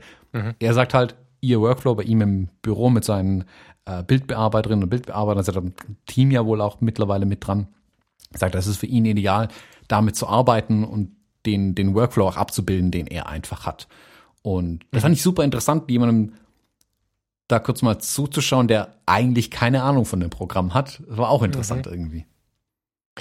Ja, ich finde, äh, weißt du, das ist auch so was, was ich, was ich total gut leiden kann, wenn Menschen die Dinge benutzen, wie sie sie gerade brauchen. Es gibt ja so viele Fotografen, die sagen, ich habe keine Ahnung davon. Das ist so fast, also mhm. auch so, was Kameratechnik und so angeht. Ich meine, habe ich das sogar bei Bob Sala gehört jetzt. Ich meine, dass ich es da auch gehört habe, diesen Satz, naja, ich habe ja von Kameras keine Ahnung und ähm, sich dann einfach wirklich darauf weiterhin darauf spezialisieren und auch beschränken, was sie brauchen und was sie gerne nutzen und so. Und das finde ich super wertvoll. Mhm. Diese, diese Unperfektion, dieses, dieses, äh, ja, sich nicht zu wichtig nehmen. Voll gut. Ja, die Technik auch nicht so wichtig zu nehmen. Ich meine, so eine Kamera sollte funktionieren und du solltest deine Vision damit umsetzen können. Alles cool, aber ob ich das mit der XT3 oder einer XT4 mache, ist völlig wurscht am Ende des Tages. Das macht das Bild nicht besser oder schlechter, wenn ich es mhm. schon vorher nicht fotografieren kann. Also wie gesagt, ich habe jetzt die, die, die XT4 ja ein bisschen testen dürfen von Fujifilm. Coole Kamera, aber brauche ich nicht. Bin ich ganz ehrlich, ich sehe keinen Bedarf, die Kamera zu kaufen nach wie vor. Die hat mich ähm, nicht angezündet. Also ich habe keinen Bedarf. Wenn mein XT3 kaputt geht, klar, hole ich mir vermutlich eine XT4 danach, aber äh, sonst gäbe es keinen Grund, jetzt zu sagen, boah, ich brauche den, den neuesten Shit gerade im Moment mhm. und muss mir eine XT4 jetzt unbedingt holen. Genauso mit der X100V. Klar ist das eine tolle Kamera und da schlägt das Herz und der Bauch vor allem noch mehr für die Kamera. Mhm. Aber das ist eine, das ist eine Entscheidung wie, keine Ahnung, wenn man sich halt mal was gönnt. Das hat nichts mit der fotografischen Arbeit in dem Moment zu tun. Ich weiß ja, wie wenig ich dann am Ende meine X100F tatsächlich benutzt habe zum Beispiel. Mhm. Das ist dann natürlich auch schade, wenn die Kamera nur rumliegt. Also macht der Kamera ja auch keinen Spaß, wenn die nicht raus darf. Mhm. Und ich muss auch feststellen, dass ich mit der X Pro 3 jetzt vor allem äh, mehr als bei der X Pro 2 im Prinzip das gleiche erschlagen kann, was die X100V könnte. Die X100V sieht halt nochmal sexy aus, ja, aber das macht keinen Unterschied. Ich kann auf einer X Pro 2 oder X Pro 1 die gleichen Bilder machen, wenn ich wollte. Das, das ja, das ist halt krass. Ich, meine, ich, äh, ich, ich finde schon, dass du, ich will jetzt nicht von Qualität sprechen, aber du musst wissen, was du da benutzt. Ne? Also ähm, bei den letzten Porträts habe ich so ein paar Kommentare bekommen. In meinem Versuch, mich zu befreien, sind die ein bisschen freier, ein bisschen wuseliger, ein bisschen, ein bisschen emotionaler, ein bisschen so geworden. Und dann kamen dann so ein, zwei Kommentare, ja, ist halt auch egal, welche Technik man hat. In dem Fall muss ich sagen, dass, ich meine, das Objektiv ist irgendwie 15 Jahre alt, aber es ist halt ein spezielles Objektiv, was ich auch bewusst eingesetzt habe. Und ähm, äh, insofern ist Technik nicht unwichtig, aber wir sind auf einem Entwicklungsstand, was die neueste Technik nicht mehr braucht. Das haben wir ja schon ganz oft gesagt. Ich merke das dieser Tage wieder unfassbar intensiv, dass meine EOS R also auch ohne Licht, nicht im Dunkeln, sondern ohne Licht, unglaubliche Ergebnisse schmeißt. Und wenn dann Farina und ich zusammen unterwegs waren und sie hat auch ein bisschen mitfotografiert, die alte EOS 6D macht nach wie vor richtig krass gute Bilder. Farina hatte vorher die XT1. Hammer, ja. Also du musst nicht das Neueste mehr haben. Es ist sicherlich ein Problem für die Kameraindustrie. Sie können es lösen, wie Fuji das mit der X Pro 3 jetzt X Pro 3? 3, ne? Mhm gelöst hat, indem sie da jetzt einfach mal Features einbauen, die den Spieltrieb oder die Inspiration halt fördern. Ne? Oder wenn du sagst zu mir, die X100V ist viel, viel, viel, viel sexier, wie man sie anfasst. Ja, das macht die Funktion vielleicht gar nicht so, also sichtbar wird das Bild kein Unterschied sein, was du mit der Kamera machst. Wenn du aber von deiner Kamera inspiriert bist oder sie gerne in der Hand hast oder was auch immer, hast du trotzdem die besseren Bilder. Also das ist, ähm, ich bin gespannt, wo die Kameraindustrie da auch hingeht, was das angeht. Ob sie da jetzt ein bisschen mutiger werden, weil sie merken, sie müssen auf andere Art und Weise inspirieren. Oder ob sie weiter versuchen, ja, diese dann inzwischen relativ kleinschrittigen technischen Verbesserungen, wenn wir davon ausgehen, was wir mit dem Auge sehen können, ob sie weiter versuchen, die so an den Mann zu bringen oder ob sie äh, vielleicht auf diesen Fuji-Zug aufspringen. Bin ich sehr gespannt. Ja, ich glaube, da muss jeder Kamerahersteller seine Philosophie auch finden. Ich finde, da tun sich Nikon und Canon noch am schwersten im Moment mhm. irgendwie, weil die halt auf ihren hm, alten Modellen, also nicht Modell, Kameramodell, sondern altes Modell, wie entwickeln wir eigentlich Kameras, wohin entwickeln wir Kameras, nicht so ganz wegkommen ein Stück weit. Da ist Sony und Fuji und auch Olympus zum Beispiel, haben dann einen anderen Weg eingeschlagen, ein Stück weit. Während Sony, also das muss in so bei Sony Headquarters, Kamera Headquarters, steht es noch nicht überall an den Wänden, entwickelt die technologisch beste Kamera. Punkt. Oder Ausrufezeichen. Das ist deren Mission. Und das machen die. Das sage ich ja nach wie vor, das machen die auch. Und während Fuji sagt, hey, wir wollen Kameras für Fotografen entwickeln, in Anführungszeichen, und vielleicht nicht die tollsten technischen neuen Features haben, wir würden da eher hinterherlaufen. Aber guck mal, wir machen halt speziellere Kameras ein Stück weit. Ähm, Sigma baut ja auch hin und wieder mal Kameras, ja, völlig am Markt vorbei. Ja, aber die aber, trauen sich was. Aber die trauen sich was, genau. Das finde ich total spannend. Und ich glaube ja. auch, Sigma wird irgendwann mal eine Kamera an den Markt bringen, wo alle sagen, ich verkaufe meinen kompletten Krempel und kaufe mir jetzt diese Sigma-Kamera, weil das ist das Beste, was man haben kann. So, Punkt.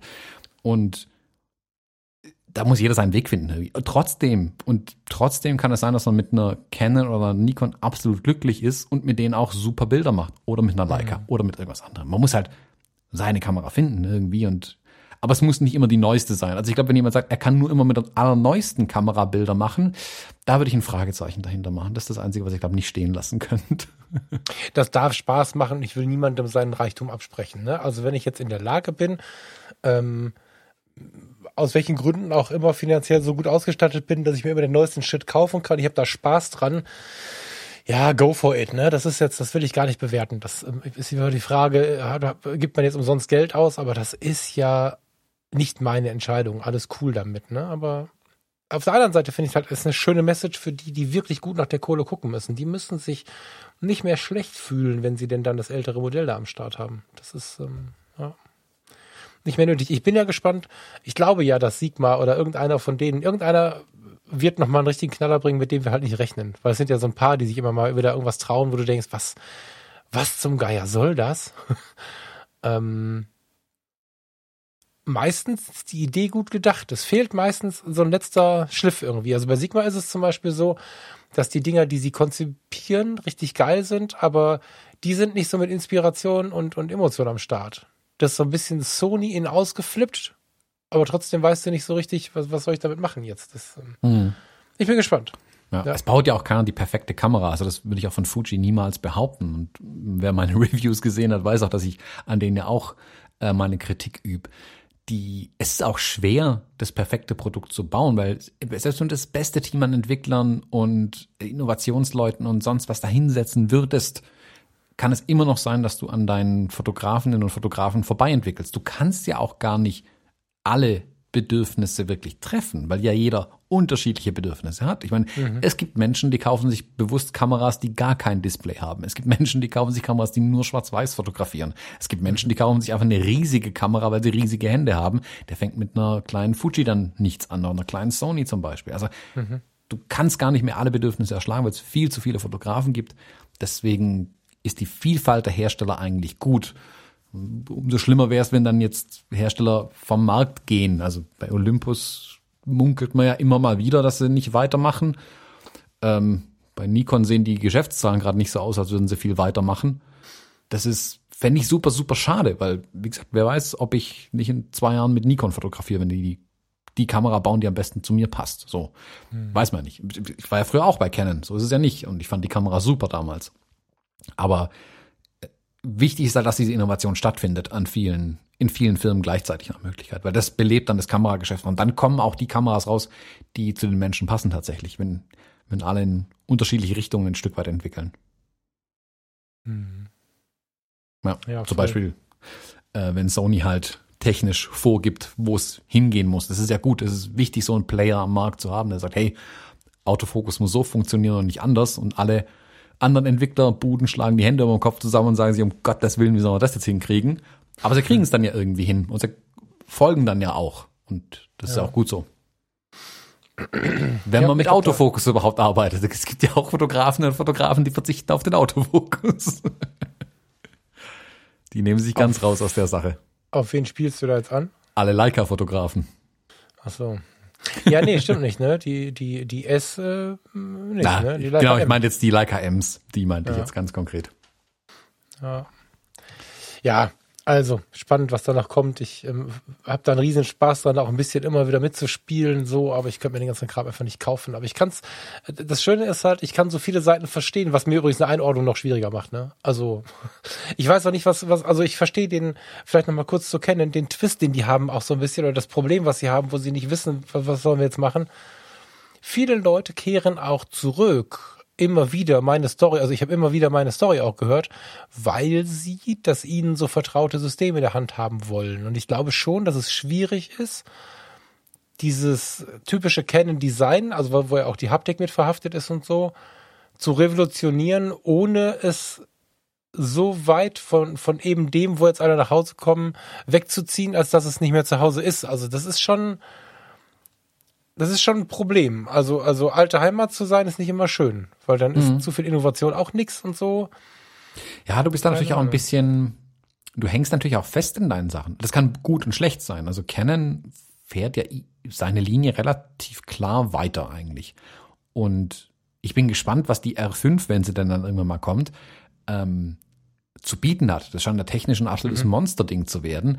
Und wenn Haptik und Bedienung und so weiter ganz klar auch Canon bleiben, kann ich mir gut mhm. vorstellen, dass die ganzen Canon-Fotografen und Fotografinnen, die die letzten Jahre mit den Hufen scharren, um endlich in diesen spiegellosen Markt reinzukommen an Kameras, dann zuschlagen werden auch bei der Kamera, weil A sind sie dann zu Hause, sie haben ihre Technologie, ihre Bedienung, ihre Farben, ihren Ansprechpartner im Zweifelsfall bei Canon, ihre bisherigen Objektive, aber endlich eine moderne Kamera, dann die ihre Bedürfnisse alle erfüllt. Und cool, alle Daumen hoch. Voll geil, wenn die endlich ihre Kamera haben. Deswegen, das ist nicht per se schlecht, was Canon macht, aber. Ja, aber, aber, aber jetzt muss ich mal kurz nachfragen. Die R ist also nicht modern für dich? Ist, ist ja schon. Die R ist eine moderne Kamera, aber sie hat vielen Profis ja nicht ausgereicht einfach für das, was Boah, sie machen. Ja, das halte ich aber nach wie vor für eine Story. Also wenn ich mir die Updates jetzt angucke und so, ist es für mich mehr so ein YouTube-Effekt. Also wenn ich, wir haben da ja drüber gesprochen, als ich getauscht habe, ich habe mir das mal angeschaut, wie Meinungen über, über äh, Kameras und Technik und so ein Kram gerade gebildet werden und so und ähm, ich habe da sehr, sehr viel Bashing gefunden, was, was vorhanden war, weil es gerade in war und ähm, also wer die R für eine nicht moderne oder für eine schlechte Kamera hält, pff, da muss ich, ich sag nicht Frage schlecht. stellen. Ich sag nicht schlechte ja. Kamera. Ich sag nur, dass halt ein paar Key Features der Video, ja, du weißt, Fotografie und Videografie findet sich. Jetzt das Update hat da auch wieder viel ausgemacht. Da gab es so ein paar so ein paar Dinge, ne? Aber wenn du jetzt Video brauchst, können wir drüber reden. Das ist mir halt völlig egal nach wie vor. Da bin ich dann bei dir. Da äh, darf man noch was verbessern. Aber die reine Fotografie, ey, alles ist gut. Also ja, ich sag, ich sag nicht, dass es eine schlechte Kamera ist, aber als sie an den Markt kam, ohne die ganzen Updates. Da war sie meiner Meinung nach noch nicht ganz fertig einfach. Da, man merkt da, wie sie jetzt mit den Updates nachgeliefert haben. Alles super cool, was sie auch gemacht haben. Aber viele haben da halt nicht den Sprung gemacht und gesagt, gut, jetzt kann ich entweder anderthalb Jahre auf die Firmware-Updates warten oder auf die nächste Kamera. Da haben sie halt. Ähm, ich habe übrigens noch kein Update gemacht, ne? nee, das ist auch, wie gesagt, das ist auch keine schlechte Kamera. Aber manche Fotografen hängen sich ja zum Beispiel an einem zweiten Kartenslot auf. So. Und wenn das halt für ja, jemanden gut, ein Totschlagargument ist, ist, dann ist es ja. halt nicht die richtige Kamera. So. Ähm. Das ist, aber gibt ja bei jeder Kamera so Punkte. Keine Ahnung, guck dir die Fujis an, wenn sie hinten kein Display hat, wenn sie kein Klappdisplay hat. Ähm, wenn dich das so massiv stört, dass es nicht deine Kamera ist, dann kaufst du nicht. So. Und da hat, aber das war, ich habe von Canon auch nicht erwartet, das will ich jetzt auch nochmal sagen, weil das ist, habe ich auch schon gehört. Ich habe von Canon nicht erwartet, dass die erste spiegellose Kamera, die die bringen, also von der EOS M mal abgesehen, die klammern wir aus, dass die erste Vollformat spiegellos von Canon gleich der große Wurf sein wird und quasi die perfekte Kamera ist für alle bisherigen Canon-Fotografen. Ich wäre völlig geplättet und schockiert gewesen, wenn sie das hingekriegt hätten. Wirklich schockiert, weil das kann mhm. fast gar nicht sein. Du hast in der Produktentwicklung so einen Sprung zu machen, da ist die Gefahr viel zu hoch. A, dass du noch länger brauchst, um das blöde Produkt an den Markt zu bringen, dass du mhm. völlig dich verrennst und falsch liegst, weil du halt doch nicht weißt, was wollen die Leute denn tatsächlich das hätte mich mega, das, das kann eigentlich fast nicht passieren. Deswegen ist es für mich völlig nachvollziehbar, wo Canon jetzt steht und was sie mit der R5, wie sie dann heißen wird, jetzt machen. Das, das Ding ist die logische Weiterentwicklung von der R und es wird eine voll geile Kamera werden, meiner Meinung nach. Und da werden viele den, den, den Switch dann auch tatsächlich machen, endgültig. Und auch da, nochmal, das macht die EOS R, deine, nicht schlechter in keinem. Ja, ne, du, mir ist, hör mal, geht's ja nicht hier um Stolz und Ehre, ne? Aber ich stelle zum Beispiel die Frage, also jetzt gerade, ne, hier Soforthilfen, wir haben da auch einen kleinen Teil drüber diskutiert. Wir, wir gucken alle gerade sehr nach der Kohle. Ähm, was ist der letzte Preis, den du gehört hast? Von der, von der, von der 5? Ich glaube viereinhalb oder so oder vier. Ah, ich war irgendwo bei sechs zuletzt. Okay. Boah. Also genau, also ich habe irgendwas von über sechs gelesen, aber das kann auch sein, dass das eine veraltete Information ist. Wenn ich jetzt für, das habe ich bezahlt, ich glaube zweieinhalbtausend Euro mir meine R angucke. Inzwischen ist glaube ich der Straßenpreis mit mit dem Adapter bei 2000 Euro. Wie gesagt, ich habe nicht mal mehr ein Update gemacht und ich meine, ich bin ja nicht behindert oder so. Ne? Ich weiß ja durchaus zu schätzen, wie eine Kamera funktioniert oder nicht und ich benutze sie. Ähm, ich stelle weiterhin in Frage, ob wir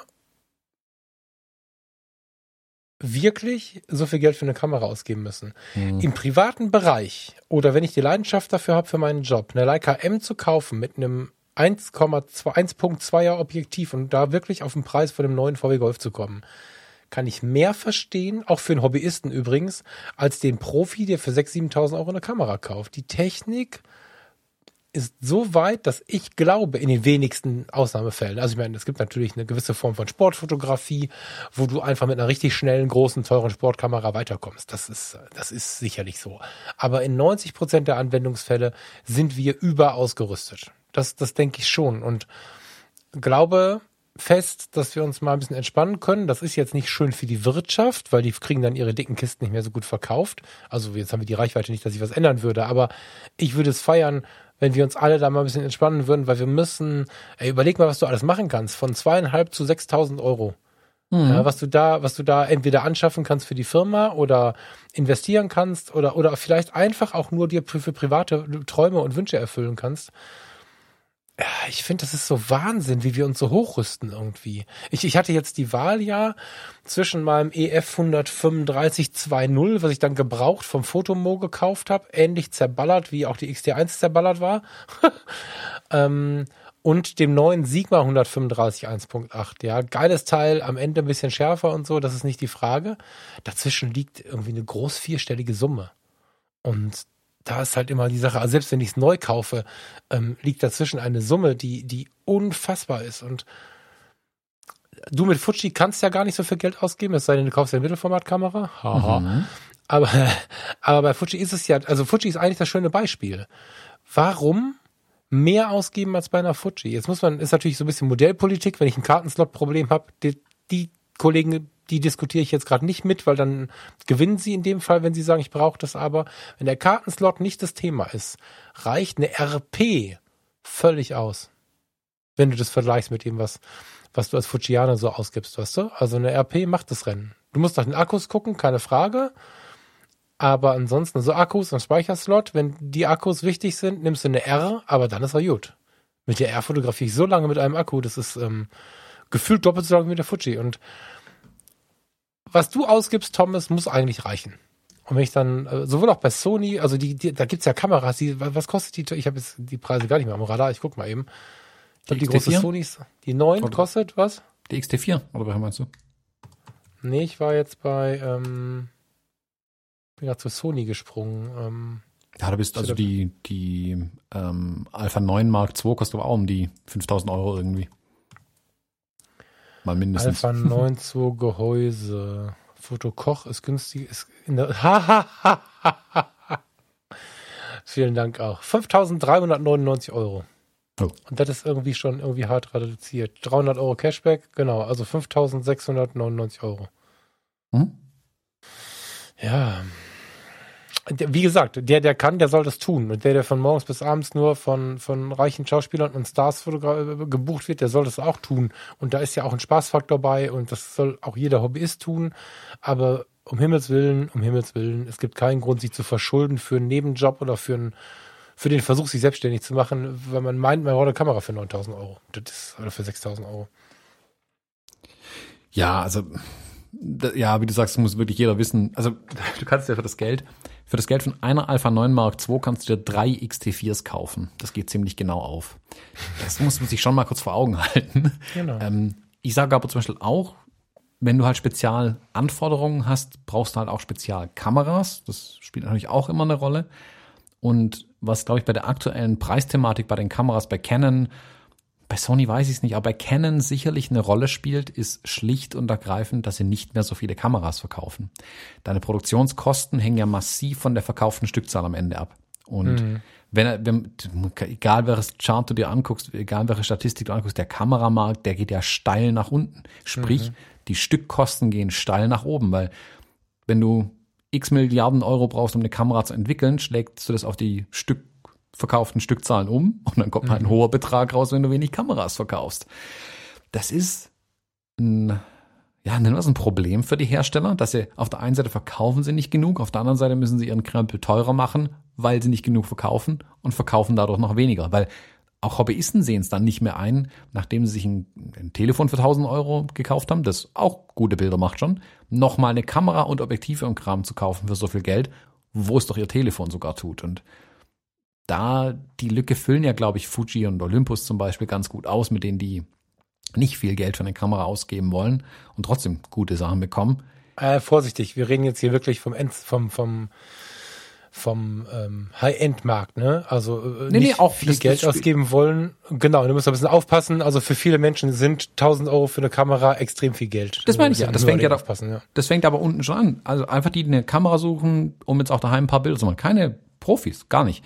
Aber auch da, die Kameras bekommen ja das Gleiche ab. Also Canon stellt sich ja nicht hin und entwickelt, löscht alles und drückt dann auf Datei neu und entwickelt dann eine neue Profikamera. Dann löschen sie alles, drücken auf Datei neu und entwickeln eine Einsteigerkamera. Die Technologie fließt dann alle Kameras gleichzeitig ein. Also eine RP und eine R und eine R5 teilen sich unglaublich viel. Sprich, die Entwicklungskosten werden auf alle irgendwo draufgesetzt. Oder über alle verteilt, sagen wir mal so. Vielleicht anteilig ein Stück weit, aber sie werden verteilt. Dadurch verkaufst du aber weniger von den Einsteigerkameras. Und ich, ich glaube auch ganz bewusst deswegen macht Canon noch mit dieser EOS M-Reihe rum. Aber es ist doch die Frage, ob sich das auch für die lohnt tatsächlich. Also das ist ja auch eine Entscheidung, die man treffen kann, zu sagen, nee, das haben wir nicht, diese Einsteigerkameras machen wir nicht. Also Phase One baut auch keine Einsteigerkameras, Hasselblad auch nicht. Und das ist okay. Das ist eine bewusste Entscheidung und das ist auch gut so. Leica kann man auch noch mit reinzählen, die auch keine wirklichen Einsteigerkameras produzieren. Diese CL noch am ehesten. Das aber auch eher, um das in das M-System mal reinschnuppern zu können, glaube ich. Bei einem na, immer noch stolzen Preis, aber zumindest niedriger ist als für eine M10. So. Hm, Ja, aber wie gesagt, aber also nochmal, um es deutlich zu machen, ich finde auch Fujifilm macht Fehler in der Produktentwicklung, hm, massive sogar. Jetzt wird ja schon gemunkelt, dass jetzt bald die nächste, dass bis, ich glaube, bis nächstes Jahr im März nochmal zwei neue Kameras kommen. Keine große Überraschung, also das ist nicht die Überraschung, dass aber keine ähm, dass die Altobjektive nicht ersetzt werden, finde ich zum Beispiel ein Riesenproblem bei Fujifilm. Wenn Fujifilm morgen ein 2314 hinlegt und ein 3514 in Mark II Version, die endlich einen adäquat schnellen Fo- Autofokus oder einen Fokus hinkriegen, sofort kaufe ich diese Objektive, weil da ist es wirklich so, die alten Objektive hindern mich bei meiner Arbeit. Das merke ich immer, wenn ich mit den Objektiven arbeite. Die sind wesentlich langsamer, als meine Kamera oder ich arbeiten könnten. Und das ist dann ein Problem. Dann schränkt mich mein Equipment ein und da kriege ich direkt äh, eine Zornfalte. Und da müssen sie was machen zum Beispiel. Dass sie da wirklich die Objektive, die Altobjektive jetzt aktualisieren, weil das geht so nicht mehr. Klar, Entwicklungskapazitäten sind begrenzt, weiß ich Ist da denn auch. irgendwas in der, also gibt es darüber eine Diskussion in Ähm, der Szene irgendwie? Es ich bin kommt jetzt wohl- mehr oder weniger raus. Also Ja, die machen ja auch immer diese Lens Roadmap, wo sie dann drauf schreiben, was entwickeln sie an Objektiven und die haben jetzt ganz lang dieses ähm, 3312 oder sowas wollten sie entwickeln. Das ist dann aber so groß wie ein Kleinwagen geworden und genauso teuer. Dann haben sie gesagt, okay, wir machen ein 5010 Objektiv, haben gefühlt da alle Ressourcen drin begraben. Und ich würde fast behaupten, dass sie das einfach jemand verbissen in den Kopf gesetzt hatte, sowas zu entwickeln, weil brauchen tut es halt leider niemand. Und das wird auch jetzt in der aktuellen Zeit, du hast gerade angesprochen, jetzt gucken die Leute mehr auf ihr Geld, wird es keiner kaufen. Also wird's, äh, keiner. We es wird weniger verkauft werden, als hätten sie es vor einem Jahr gebracht. Weil das Geld einfach knapper ist. Die Leute gucken zweimal hin und was man sich vor einem Jahr gegönnt hätte, denkt man sich jetzt, ähm, oh, spare ich mal lieber, wer weiß, was noch kommt. Und dann kauft sich's keiner.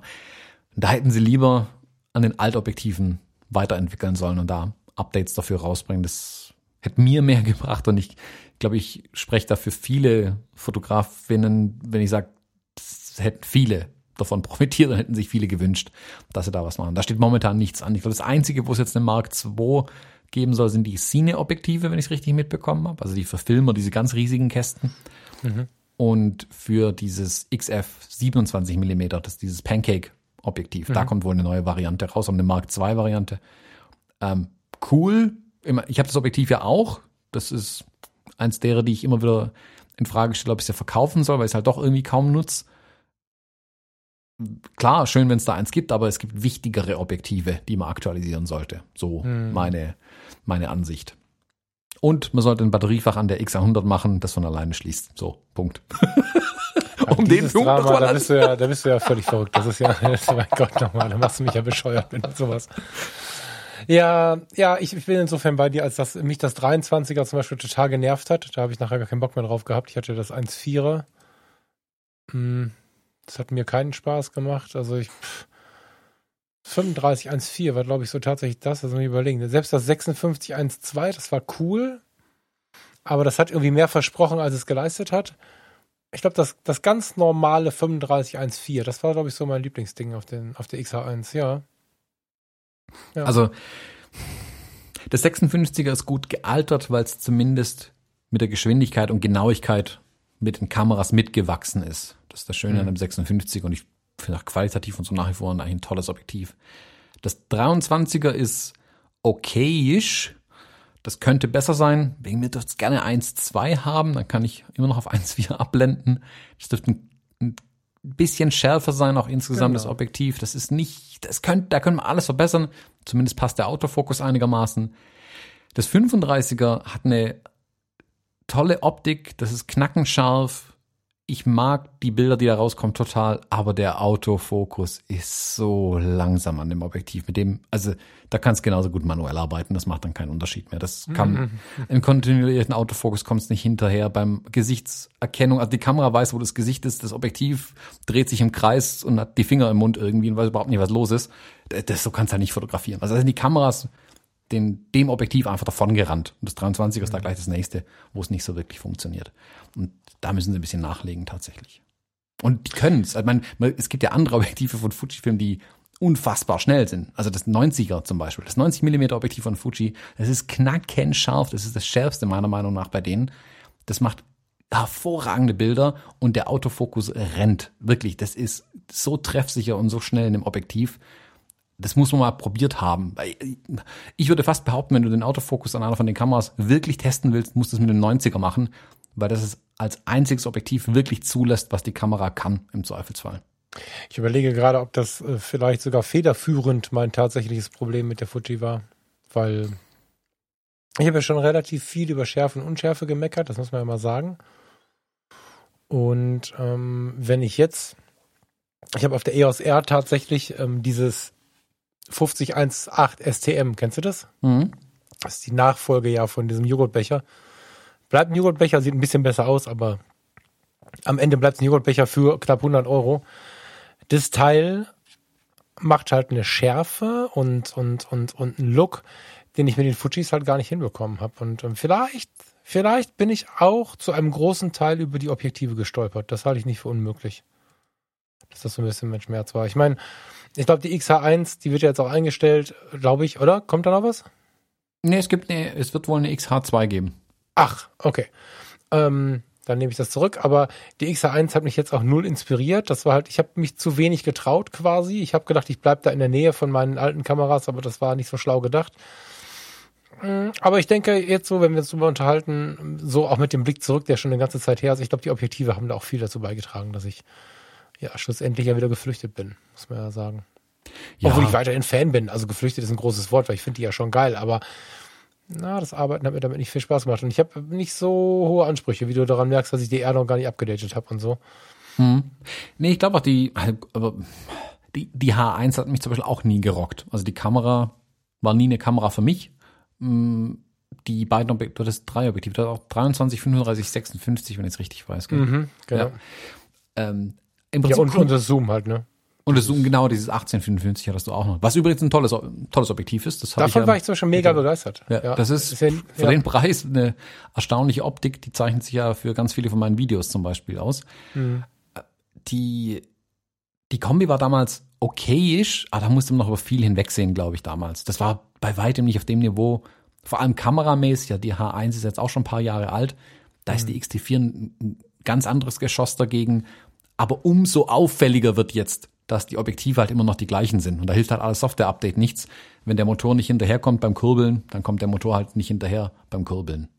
Und das merkt man an den Objektiven schon. Also ah, das sehe ich so ein bisschen als Gefahr. Also müsste ich jetzt hier bei Fujifilm eine Präsentation halten als Produktmanager, würde ich da auf mein Whiteboard ganz groß Gefahr schreiben. Ähm, Weil da müssen sie wirklich aufpassen, dass sie sich nicht durch eine falsche Produktpolitik im Sinne, wir entwickeln nur neue Kameras, sich selbst ablösen. Irgendwie, sich selbst. Naja, ich meine, das Thema ist ja noch, nicht- genau, das Thema ist ja noch nicht laut, soweit ich weiß, ne? Aber es ist natürlich eine Gesamtwahrnehmung. Also äh, klar gibt es Menschen, die sich wie du so super intensiv in die kleinsten Details mit einer Kamera auseinandersetzen oder mit einem, mit einer Marke, mit einem Gerät. Wenn du aber einfach nur User bist, der hobbymäßig oder vielleicht auch professionell fotografiert und der hat dieses Gesamtkonstrukt aus Kamera und Objektiven in der Hand und es ist halt irgendwie immer ein bisschen kacke, dann geht das, dann, also wenn sie wenigstens nur sagen würden, die Objektive sind nix, die müssen jetzt mal neu kommen, dann bist du ja noch mit der Marke verhaftet. Wenn du das Gesamtbild kacke findest, hast du ein Problem. Also beziehungsweise hat die Marke ein Problem, weil da kannst du die neuen Kameras äh, bringen, wie du möchtest. Die Leute sehen vielleicht durch das schlechte Objektiv die gute Kamera nicht. Schlechtes mhm. Objektiv ist jetzt, naja, aber ja. Ja, also eine moderne Kamera leidet halt, wenn deine Objektive nicht mithalten können. Es gibt ja, jetzt Wildrox hat ja jetzt neue Objektive rausgebracht, die preislich attraktiver sind als die Fuji-Alternativen, aber zum Teil halt schneller sind. Das ist dann mhm. schon ein Problem, wenn die hauseigenen Objektive nicht das Beste am Markt sind. Aber also Canon zum Beispiel über jeden, ähm, äh, um jeden Zweifler haben, die Canon-Objektive, vor allem die hochwertigen, die L-Serie, das sind ja super Objektive, die sind rasend schnell, die sind unfassbar scharf, die kosten halt auch ein Schweinegeld, okay. Und wenn du das Geld nicht ausgeben willst, nimmst du halt äh, Hersteller, äh, also Dritthersteller-Objektive, Sigma, Tamron, sonstige. Die sind dann nicht ganz so gut, aber kosten vielleicht auch nur die Hälfte. Oh, die Sigma Art Serie legt sich aber. Also ja, die sind ich super. Ich möchte nicht Linienpaare zählen, das alles Kappes, ne? Aber wenn wir aus dem Messlabor rausgehen und in die, in die, in die Betrachtung eines Bildes gehen, dann macht das Sigma Art Objektiv die gleiche, die gleiche Arbeit wie ein L. Da bin ich. Also ich weiß, dass da alte Canon-Freunde manchmal für ausrasten für die Aussage, aber da bin ich so geflasht von den, von den Sigma Arts. Ich habe gerade leider keins, finde ich ein bisschen traurig. Bei Gelegenheit muss ich mir mal wieder das 35 mm anschaffen. Da habe ich jetzt gerade die Canon-Variante. Die zum Beispiel finde ich weit schlechter. Ja, ich habe jetzt kein L, sondern ich habe dieses für die R gerechnete. Also das ist das einzige Objektiv, mit dem ich nicht so richtig grün bin. Das ist schon okay. Und es ist im Ergebnis auch ein bisschen besser, als ich bei der Fuji hatte im Äquivalent. Wie heißt das? Also als Vergleich. das 23er, das, das, genau, das 23er wäre ja quasi das Pendant gewesen, so. Ähm, da ist es schon besser, aber im Großen und Ganzen, also ein Sigma Art 35 äh, adaptiert kann äh, jetzt meine Erfahrung mit dem RF, also mit dem für diese R gerechnete Objektiv, kann das Sigma, das alte Sigma Art EF viel, viel, viel mehr. Also das meine ich ja. Also wenn so ein Sigma Art 95 Prozent von einem Canon L kann, ist es weniger, also fünf Prozent weniger, aber es kostet nur die Hälfte. Das ist halt ja, schon die eine siehst du halt nicht, die fünf Prozent. Genau, und die ne? siehst du nicht, die nimmt kein Mensch wahr, so, Punkt. Genau. Das meine ich ja, aber es ist trotzdem, es ist nicht ganz ein L, aber es ist zu vernachlässigen, der Unterschied. Und mhm. bei Fuji dreht es gerade in die andere Richtung, dass plötzlich Drittherstellerobjektive, die günstiger sind und besser wie die Objektive von, vom eigenen Hersteller. Und das ist ein Problem tatsächlich. Und das, mhm. Fuji hat es sicherlich erkannt, aber du setzt dich halt auch nicht mal eben kurz hin und machst ein neues Objektiv. Also ich wollte gerade fragen, wie lange dauert das denn, so ein Objektiv zu bauen? Das ist ja wahrscheinlich schon, das ist ja wahrscheinlich schon eine Aufgabe einfach, ne? Wenn ich, wenn ich überlege, wie lange die an diesem 50 Millimeter Ding jetzt rumgeeiert haben, gut, es ist sicherlich auch ein kompliziertes Objektiv. 50 Millimeter 1.0, das ist immer noch ein Riesenkasten. Das mhm. ist nicht einfach. Und egal welches Produkt du entwickelst, anderthalb Jahre sind sofort vorbei. Das mhm. von der, vom Beschluss bis du die Ingenieure ransetzt, um zuerst mal überzulegen, okay, was wollen wir eigentlich machen? Was sind die Probleme am Vorgängerprodukt? Was muss am neuen Produkt besser werden? Was wollen denn unsere Kunden eigentlich tatsächlich haben? Das sollte man vielleicht auch mal in Betracht ziehen. Das macht Fujifilm ja durchaus.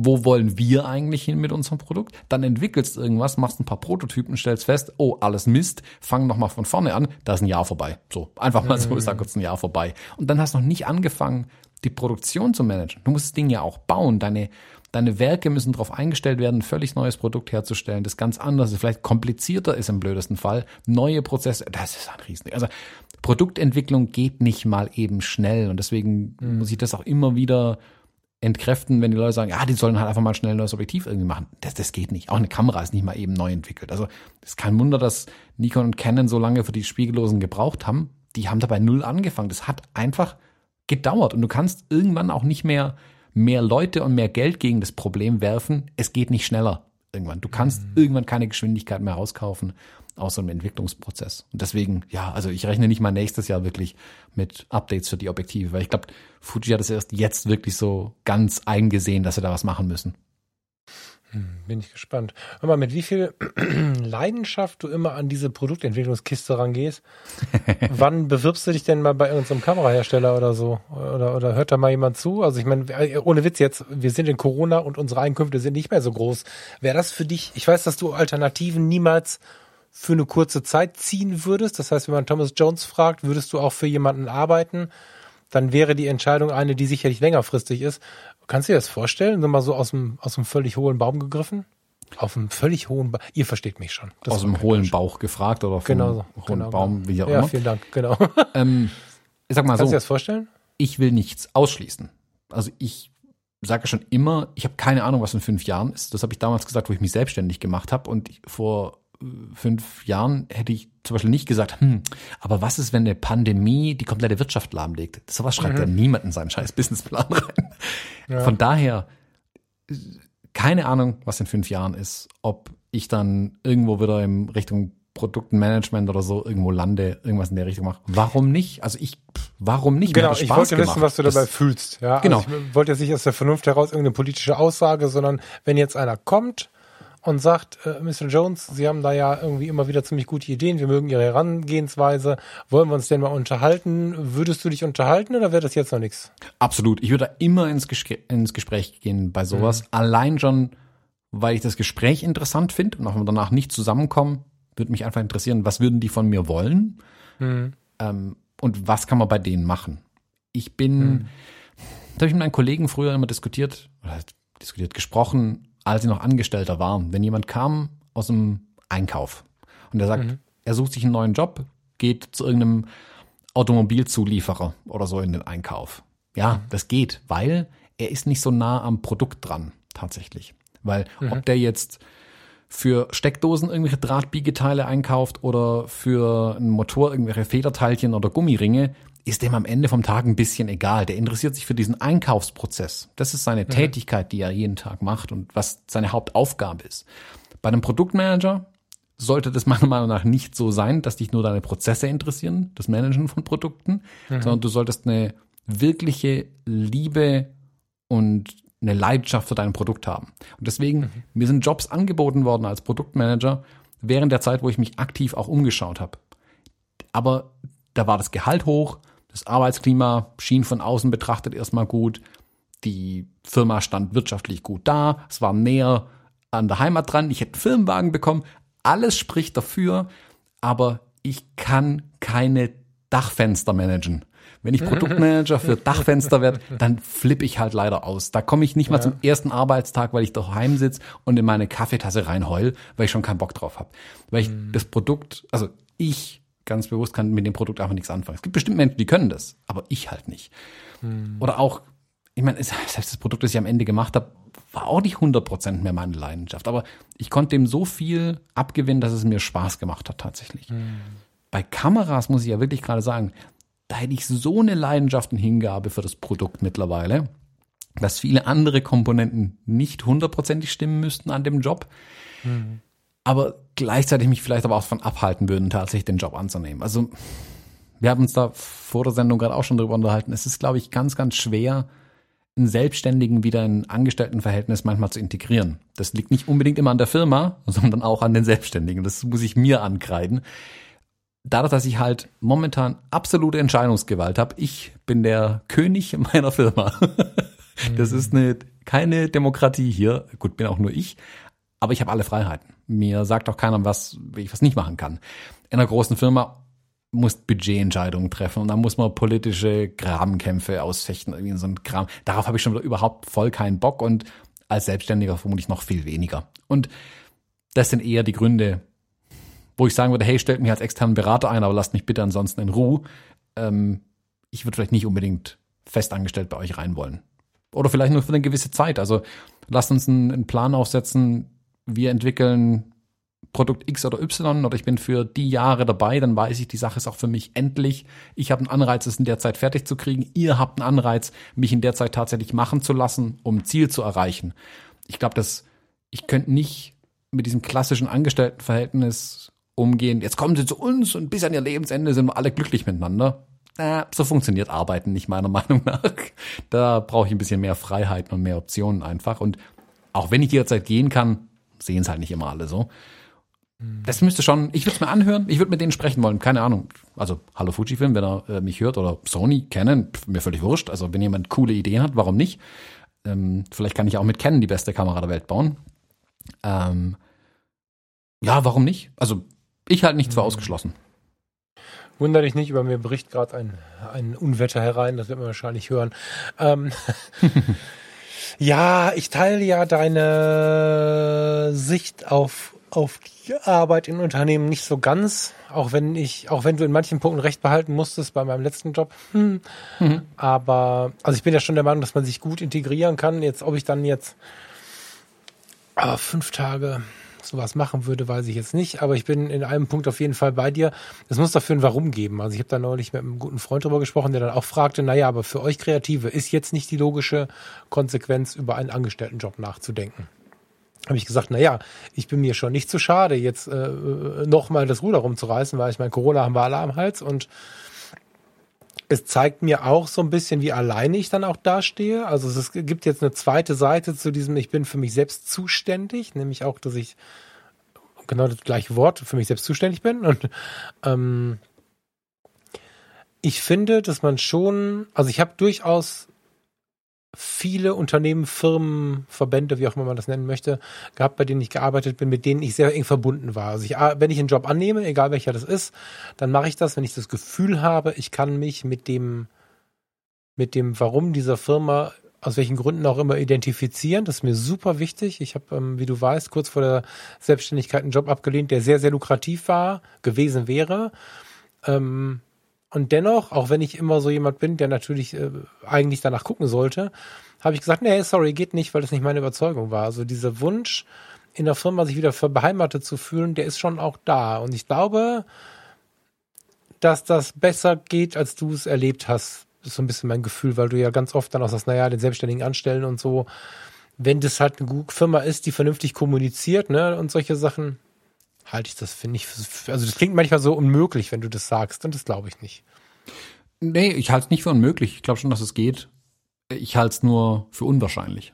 Also ich will es auch das nicht ausschließen. Es gibt bestimmt Firmen, wo ich mich wunderbar integrieren könnte und alles. Aber wie du gerade sagst, das Warum ist das Wichtige. Also warum sollte ich in der Arbeit, äh, in der Firma arbeiten und ähm, mich mit irgendwie mit Firmenwagen und Scheiß und bla zu locken, das war noch nie ein Anreiz für mich, irgendwo zu arbeiten. Das mhm. Produkt oder meine, meine Arbeit, was schaffe ich, welchen, welchen, welche Werte kann ich irgendwie schaffen in der Firma, also Wert, Wertschöpfung irgendwie hinkriegen. Das interessiert mich. Mhm. Und meine Erfahrung, das ist meine Erfahrung einfach nur, dass die Firmen sich halt sehr viel Knüppel selbst zwischen die Beine werfen mit Sachen, die mit der Wertschöpfung eigentlich nichts zu tun haben, mit dem Produkt, mit dem, was eigentlich am wichtigsten sein sollte, was am Ende rauskommt, sondern sich halt viel mit sich selbst beschäftigen. Und wenn ich eine Firma finde, wo das anders ist, hey, cool, super. Ich rechne aber nicht damit. Das ist mit ein Grund, warum ich selbstständig bin heute. Eben weil ich die Erfahrung mhm. bisher nicht gemacht habe. So. So als schwer erziehbarer ähm. Angestellter. der, der Herr Jones kommt jetzt in die Abteilung für schwer erziehbare Angestellte. Genau. So hört sich das ein bisschen an. Ja, so war es auch. Ja, sehr geil. Mit diesem perfekten, nicht selbst äh, bewerbenden äh, Schlusswort. ja. Lass uns mal langsam aus der Episode rausgehen. Hast du noch irgendwas, was du, was du platziert haben möchtest? Mm, ich glaube nicht, nö. Das, also ich habe alle meine Themen durchgeritten heute.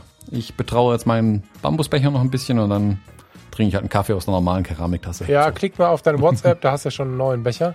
Genau, ähm, den packe ich dann gleich in die Show Notes noch rein. Ganz genau. Und äh, die Liste nicht vergessen bezüglich Fotos, äh, Videos, Filme, was auch immer du da alles rausgesucht hast zum Thema Rassismus. Das finde ich total gut, dass du das gemacht hast. Mhm. Pack das mal mit auf fotologen.de in die Show Notes. Genau, ja. da findet das alles. Der Kleid, der guckt gerade schon völlig nervös, weil der, der hört immer, wenn wir so zum Ende kommen. Das merkt er mir an und dann weiß er, er kommt mhm. jetzt raus. Dann guckt er zum Dachfenster, da ist gerade da sieht man gerade nichts und dann rollt er sich ein und stöpselt gerade den Kopf unter die Decke, weil er nicht möchte, dass ich mit ihm jetzt rausgehe. ja, wir üben jetzt, äh, spanische Hunde müssen auch im Nassen vor die Tür. Na dann viel Spaß. Grüß deine Wilden und ja, wir hören uns. Du auch. Bis dann. Tschüss. Bis dahin. Ciao, ciao.